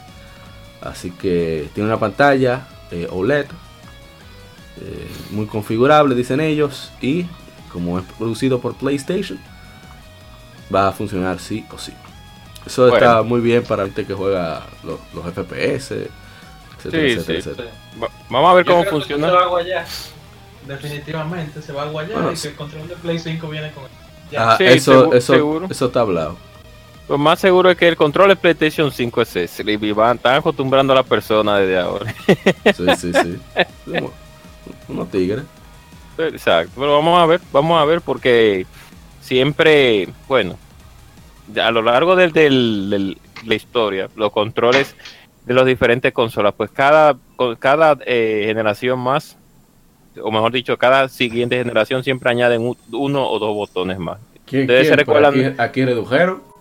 No, aquí redujeron porque ya no había forma en cierto punto, pero eh, recuerden que cuando apareció el primer DualShock que tenía el L3 y el, y el R3, que fue casi, una revolución. exacto, casi no se utiliza realmente ya en para eh, para FPS sí se utiliza mucho, pero, para varios juegos. Exacto. ¿Qué? ¿Que usted no ha usado el DualShock? ¿Qué fue lo que le pasó a usted, gente? Lo que pasa, no, yo, yo usé el DualShock bastante. Lo que pasa es que los juegos que tomaba en mis manos, pues no, no tenían la necesidad de utilizar la funcionalidad. Esa bocinita ahí en Grand Theft Auto, Pepe. La gente te, te decía, mira, Ay. Te dicen que chupabas algo raro. Sí, me resulta incómodo. ¿Ah? Claro. Me resulta incómodo correr con el L3 en un juego, en un juego de primera persona. o sea, presionarlo para poder correr. Bueno, no me acostumbro todavía. Porque, un ejemplo, en, con el control de Xbox, pues no es necesario. No que hay que utilizar otras cosas otro método. Pero bueno, ya. ya. Vamos a siguiente. Yo lo que digo también es que ese cambio se ha hecho por, por demanda tan popular, no ni popular, sino por ello capitalizar oficialmente en un mercado que ya está en la mayoría de los otros proveedores de controles alternativos. Sí. Haciendo hace mucho, porque hay, eh, muchos controles de, de, hasta de Switch eh, que tienen esos, esos, ¿cómo se llaman? Los COF, los botones de atrás no, eh, que, no es lo mismo pagar 30 dólares más por tu control estándar, aparte de tu control estándar, que vino tu, tu consola, a tu comprar un control de eso, supuesto, eh, los profesionales. No, agarran atento a que Pro y te meten 200 dólares en control. Sí, exacto, como el Elite. De lo verde. Como el Elite, como el Elite que... Bueno, vamos a otra información, para que Andrés no se nos aburra. Andrés, ¿tiene pregunta? Dispara, dispara. Eh, Falcom. Yo leí todas ah. esas noticias. Ah, bueno. Falcom lanzará las versiones para PlayStation 4 Dead Legend of Heroes Zero no Kiseki y The Legend of Heroes Ao no Kiseki, es decir, Trails of Zero o Caminos de Cero y Trails of Blue o Caminos de Blue en primavera 2020 en Japón, anunció la compañía. Basado en los títulos originales de PlayStation Portable de 2010 y 2011, estas, estos juegos han sido remasterizados en alta definición con voces en todos los diálogos y nuevas, nuevos elementos exclusivos de PlayStation 4. Sobre eso el nombre será The Legend of, Heroes Zero no Kai, así como Dragon Ball Z Kai. The Legend of Heroes Ao no Kai. Kai eh, o revisión es lo que ha usado Falcon también para los remasters de The Legend of Heroes Trails of Cold Steel. En estas ediciones hemos hablado de ella, creo que será posible, estamos revelándolo por aquí, jugar las versiones de PSP, hacer streaming. Ya creo que encontré un método de cómo hacerlo. Eh, saludo para mi hermano Retro Gamers 1412, Brian, que vino a darse, pasarse las navidades para acá y me consiguió la Game Capture HD normal, que permite hacer streaming de consolas con RCA y cable componente. Y gracias a Kiobalski, a, Kio, a, Kioshop, que nos consiguió el cable de, alta definición para PSP. Así que vamos a ver si, si podemos hacer ese lío. En fin, estos juegos se basan en el arco de, Trails, que sucede al mismo tiempo que Trails of Cold Steel, que es la versión que salió para PlayStation 4, inclusive la, tercera parte, en un sitio que podría llamarse en la vida real algo similar a Suiza, pero en este caso es dominado por dos facciones, que es una república, que es dictatorial, dictatorial y un imperio que tiene dominado todo el continente de Semuria, que es una, una alusión a Europa ah, del siglo XX más o menos, y aquí lo que sucede es que está tratando de, desentrañar una serie de, políticos corruptos, gente que, abusa mucho de los impuestos de los ciudadanos, que no trata de no resolver problemas eh, que acatan a diario a, los ciudadanos. Y también la voluntad de, la gente de despertar, eh, como ese, esa nación está dividida en dos facciones que la dominan, dos facciones extranjeras, sacar a, a relucir. Eh, vamos a decir, un, patriotismo que, nunca había existido. Que es necesario para que, porque aparte de que es un, territorio pequeño, es donde está el Banco Internacional del continente, hay muchos elementos tecnológicos que están allí, la mejor, la mejor medicina del continente está allí también. O sea, el juego es de fantasía RPG, pero tiene muchos elementos de ciencia ficción y de política que por lo menos a mí me fascinan la manera en que lo maneja Falcon. Y tiene más textos que el demonio. Así que a usted no le gusta leer, aléjese, porque aquí hablan casi, casi nivel persona. Y cuidado. Creo que me pasé escribiendo.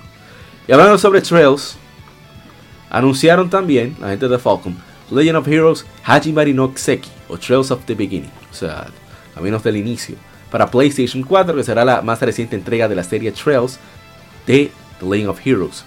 Un título ambicioso y un punto de quiebre que liderará, que llevará a la conclusión de la serie. Está planeado para lanzarse en verano del 2020 en Japón. Eh, no voy a decir absolutamente nada porque hay spoilers, hay unas cuantas imágenes interesantes donde se ven muchos de los protagonistas de, los pasados Legend of Heroes, Ring Schwarzer de Trolls of Cold Steel, Lloyd Bannings de los dos juegos que mencionamos anteriormente, que es policía de Crossbell. Y, bueno, Rick Yamago también sale en Trails of Gold, Trails of Blue Trails of Zero. Así que va a estar muy interesante cómo Falcon va a concluir todo lo que ha sucedido a través de tres arcos en tres naciones distintas, pero eh, vecinas una de otra. Cómo, cómo concluye. Y para terminar con Falcon, nosotros somos. Este podcast es casi patrocinado por Falcon. No más falta que nos paguen. No más falta el que nos den una virutica. una virutica por darle ese apoyo. Cuarto para el 2020 también. Sí, sí, sí. Bueno, Falcon está desarrollando un engine de juegos propio, anunció el presidente de la compañía Toshihiro Kondo durante la reunión de accionistas que sucedió hace unos días. Según Kondo, aunque The Legend of Heroes Trails of Cold Steel, la serie está desarrollada en el engine de Sony Fire Engine que usaban para. Creo que el que usa todavía para Dark Souls o no. Eh, Eastside.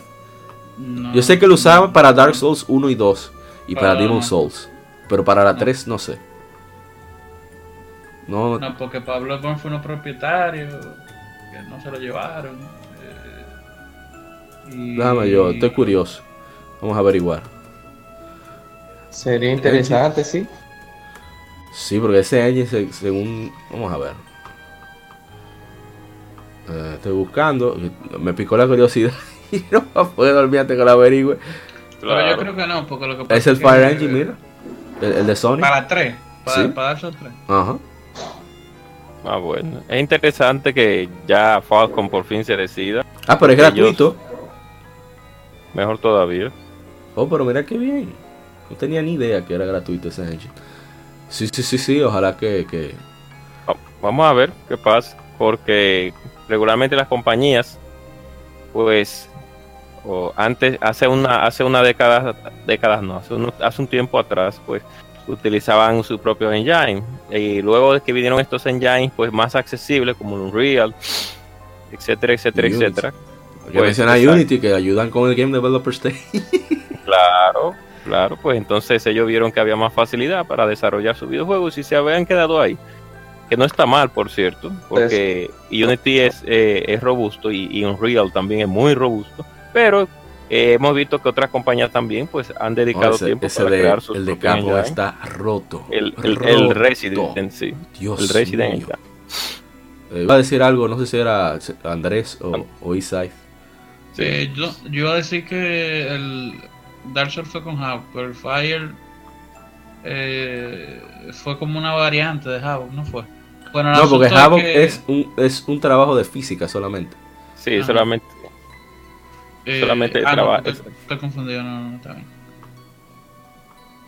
Ah, bueno. Eh, ¿Alguien Pueden más? Seguir. Pueden seguir. Eh, Declararon la duda ya. Andrés iba a decir algo, creo, ¿o no? No. No, ah, bueno. No, no, seguimos. Entonces ya para terminar, creo que esta ha sido, estas han sido las noticias más positivas que hemos publicado muchísimo tiempo. Y qué bueno que terminamos el año así, que siempre estamos tirando hasta, hasta de Final Fantasy 7. ¿Cómo? ¿Qué iba a decir Andrés que se cortó? Sí, se cortó. No, que a, hacia terminar el año. Ah, sí. Está cortando mucho. Se está entrecortando, pero entendimos que para finalizar el eh, año. Eh, pero te, te entendí, ahora Ahora te está cortando mejor, mejor, se está cortando mejor ahora. Sí, y ahora, Exacto. ok. Eh, eh, No, pero sale y entra de un poco un cuarto de la sala para que a ver si se aclara. Bueno, mientras nuestro querido Andrés entra, ¿Te va a decir algo? oh, mejor Ahora sí. Usted. lo que querían los pases antes de llegar a la cena. De lo que ustedes estaban hablando, wow, el delay. Está cortando mucho. ¿Qué es? ¿Qué es lo Está que cortando mucho, Andrés. Entre, entre y salga si usted desea. Una vez más, a ver si no. Pa, pa, para, los, para los de los. Sí, exacto. Oye, ¿quién habla? Oye, ¿quién habla? Sí, exacto. Ese No, y- y- criminal. A esta hora es un buen momento para comenzar nuevamente a jugar Super Mario Bros. 3. O sea que yo les invito a. a- El saludo. Él no nos escucha, pero el gran, el basado eh, eh, Gaming Historian, emuladores. el basado En- Gaming en- Historian que lanzó un video sobre el lanzamiento de, de Super Mario Bros. 3. Roto. Sí, el- a- ¿Qué le decimos a Andrés DeLorean? Le decimos a, ese, a esa técnica, esa técnica misteriosa que utilizamos muchos jugadores desde Eh, hace tiempo. El de Lorian, sí. Eh, te va a decir, Andrés, a ver si se muy escucha, buena, que usted iba a decir algo concreto. no lo ha dejado. Eso es que están No, no, no. los enemigos trabajando.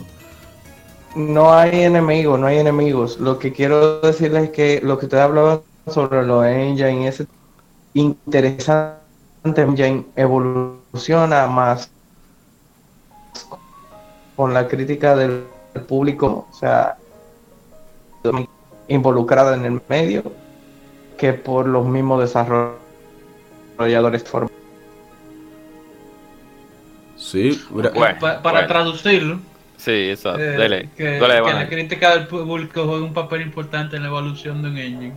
o la necesidad, Sí, sí, el claro. mercado Claro definitivamente sí. marca. Mira, el Unreal Engine 2. Eso fue que se usó en el PlayStation 3, ¿verdad? El 2. No. No, fue el 3. No, No, pues.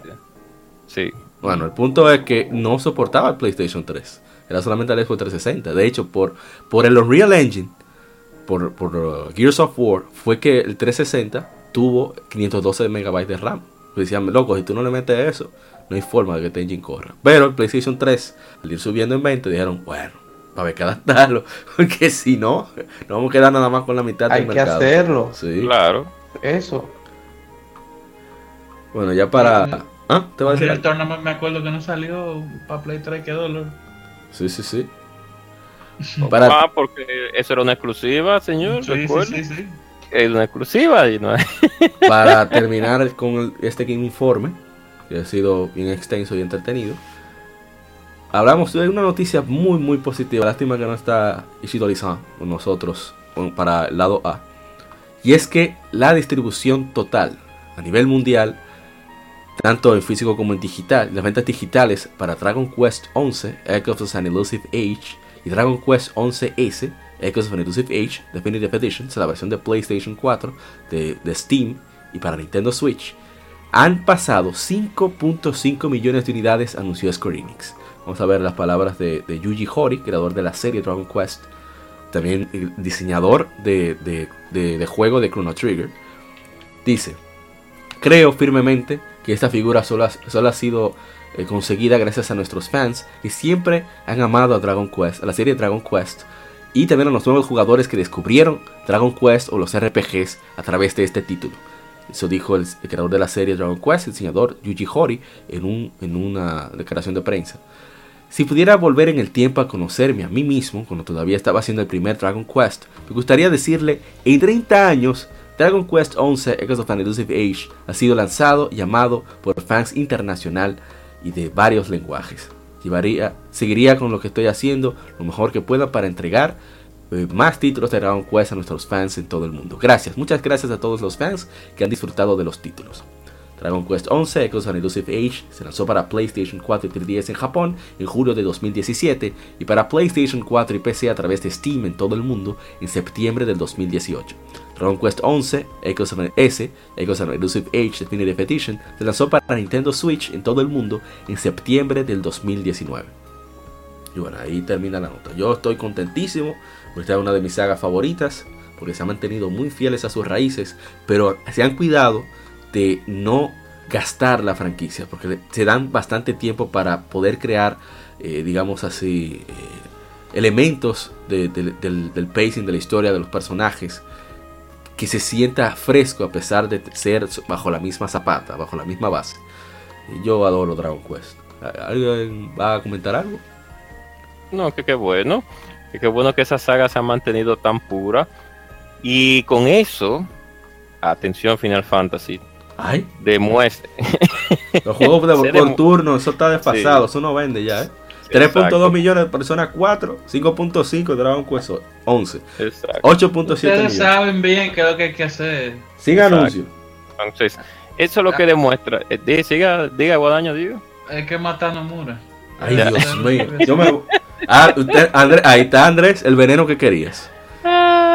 Ay, el, el, mediocre hasta cierto punto de Nomura, pero bueno. Ay, Dios Porque mío. este podcast siempre tiene que mencionar varios, varias personas siempre que son tan cariñosas en la industria de los videojuegos. Bueno, eso demuestra que cuando el juego sigue con, mejor dicho, cuando un juego se hace con calidad, sí, y no trata de complacer a todo el mundo, sino que sigue una, una base que, que la gran mayoría de los fans es la que desean, pues ahí ustedes ven los, los, los logros cuando cambiaron el estilo de la Final Fantasy, ustedes vieron que la, saga comenzó a decaer. Mientras, mientras tanto, Dragon Quest con su mismo sistemita, pues siguió hacia adelante y siempre sigue cumpliendo las ventas. Ah, eso es, atención, equipo de desarrolladores de Square, vayan tomando nota ¿eh? para la próxima entrega. Ellos que saben tanto español. Sí, no se pongan a estar inventando. No, no, pero no te lleve, hay muchísimos venezolanos y Sí, sí, sí. O sea, que tal vez algún día. Y se lo traducen, sí. tal, vez, tal vez algún día nos desaparecen a nosotros. No. Nomura, yo te agarro. Nomura, no, no, Nomura, manda unos ninjas, unos ninjas. lo, que no, lo que no saben es que tenemos un arma secreta, Mamá Juana. Sí, sí. brindamos Mamá Juana, se hacen pana de nosotros y se revuelve, se revierte la vaina. Lo involucramos, como decimos en nuestro al, algorio, algorio dominicano. O sea, lo, lo, Sí, sí, lo, engatusamos. Eh, gracias eh, Andrés nuevamente, gracias por aguantarnos hasta aquí. Yo sé que no es fácil.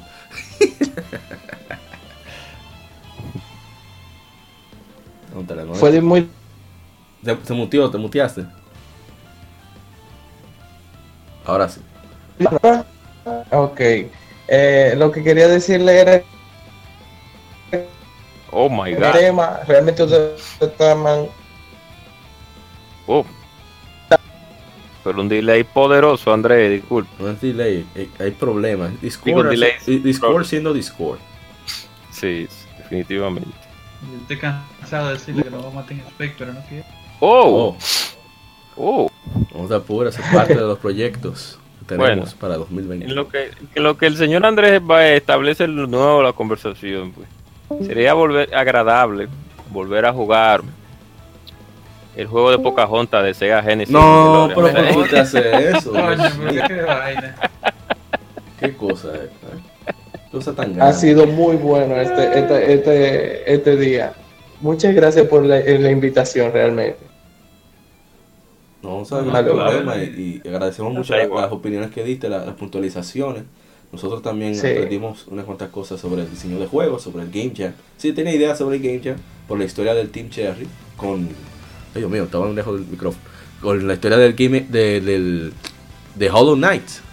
Ah, mira, el game ya mira. Pero las aclaraciones y puntualizaciones que ustedes hicieron y de lo que se puede cosechar a través del Game Jam, definitivamente mucha gente debería de ir. Eh, si tiene el deseo de verdad dedicarse a, lo que es los videojuegos, una industria que está en, en, auge, pero, pero sin parar. Eso es impresionante como cada vez hace más. Claro, la razón principal no debería ser eh, el aspecto económico, debe ser el deseo de hacer, eh, impulsarse a crear videojuegos, que no es fácil. Es un trabajo muy arduo, muy específico, muy, muy técnico, pero más que técnico, de muchísima pasión. Y Eso es lo que talentosa que no ha logrado tener el éxito porque no consigue eso. Ese es como que para mí un de ser un videojuego, porque mira a Shigeru Miyamoto, a las últimas involucraciones que él ha tenido, él solamente ha sido supervisor. Un impacto todavía. Así es. Y es eso. Así que te agradecemos muchísimo que, nos hayas acompañado, Emanuel también, que se fue más temprano, se huyó el desgraciado, no mentira. y bueno, eh, nos veremos ahora en el lado B, así que porten la cinta. Y recuerden, somos Legión, somos Gamer, Legión Gamer Podcast, el gaming nos une. No se muevan, ¿eh? Bueno, sí, vamos al lado B. Acabas de escuchar el lado A. Continúa este episodio en el lado B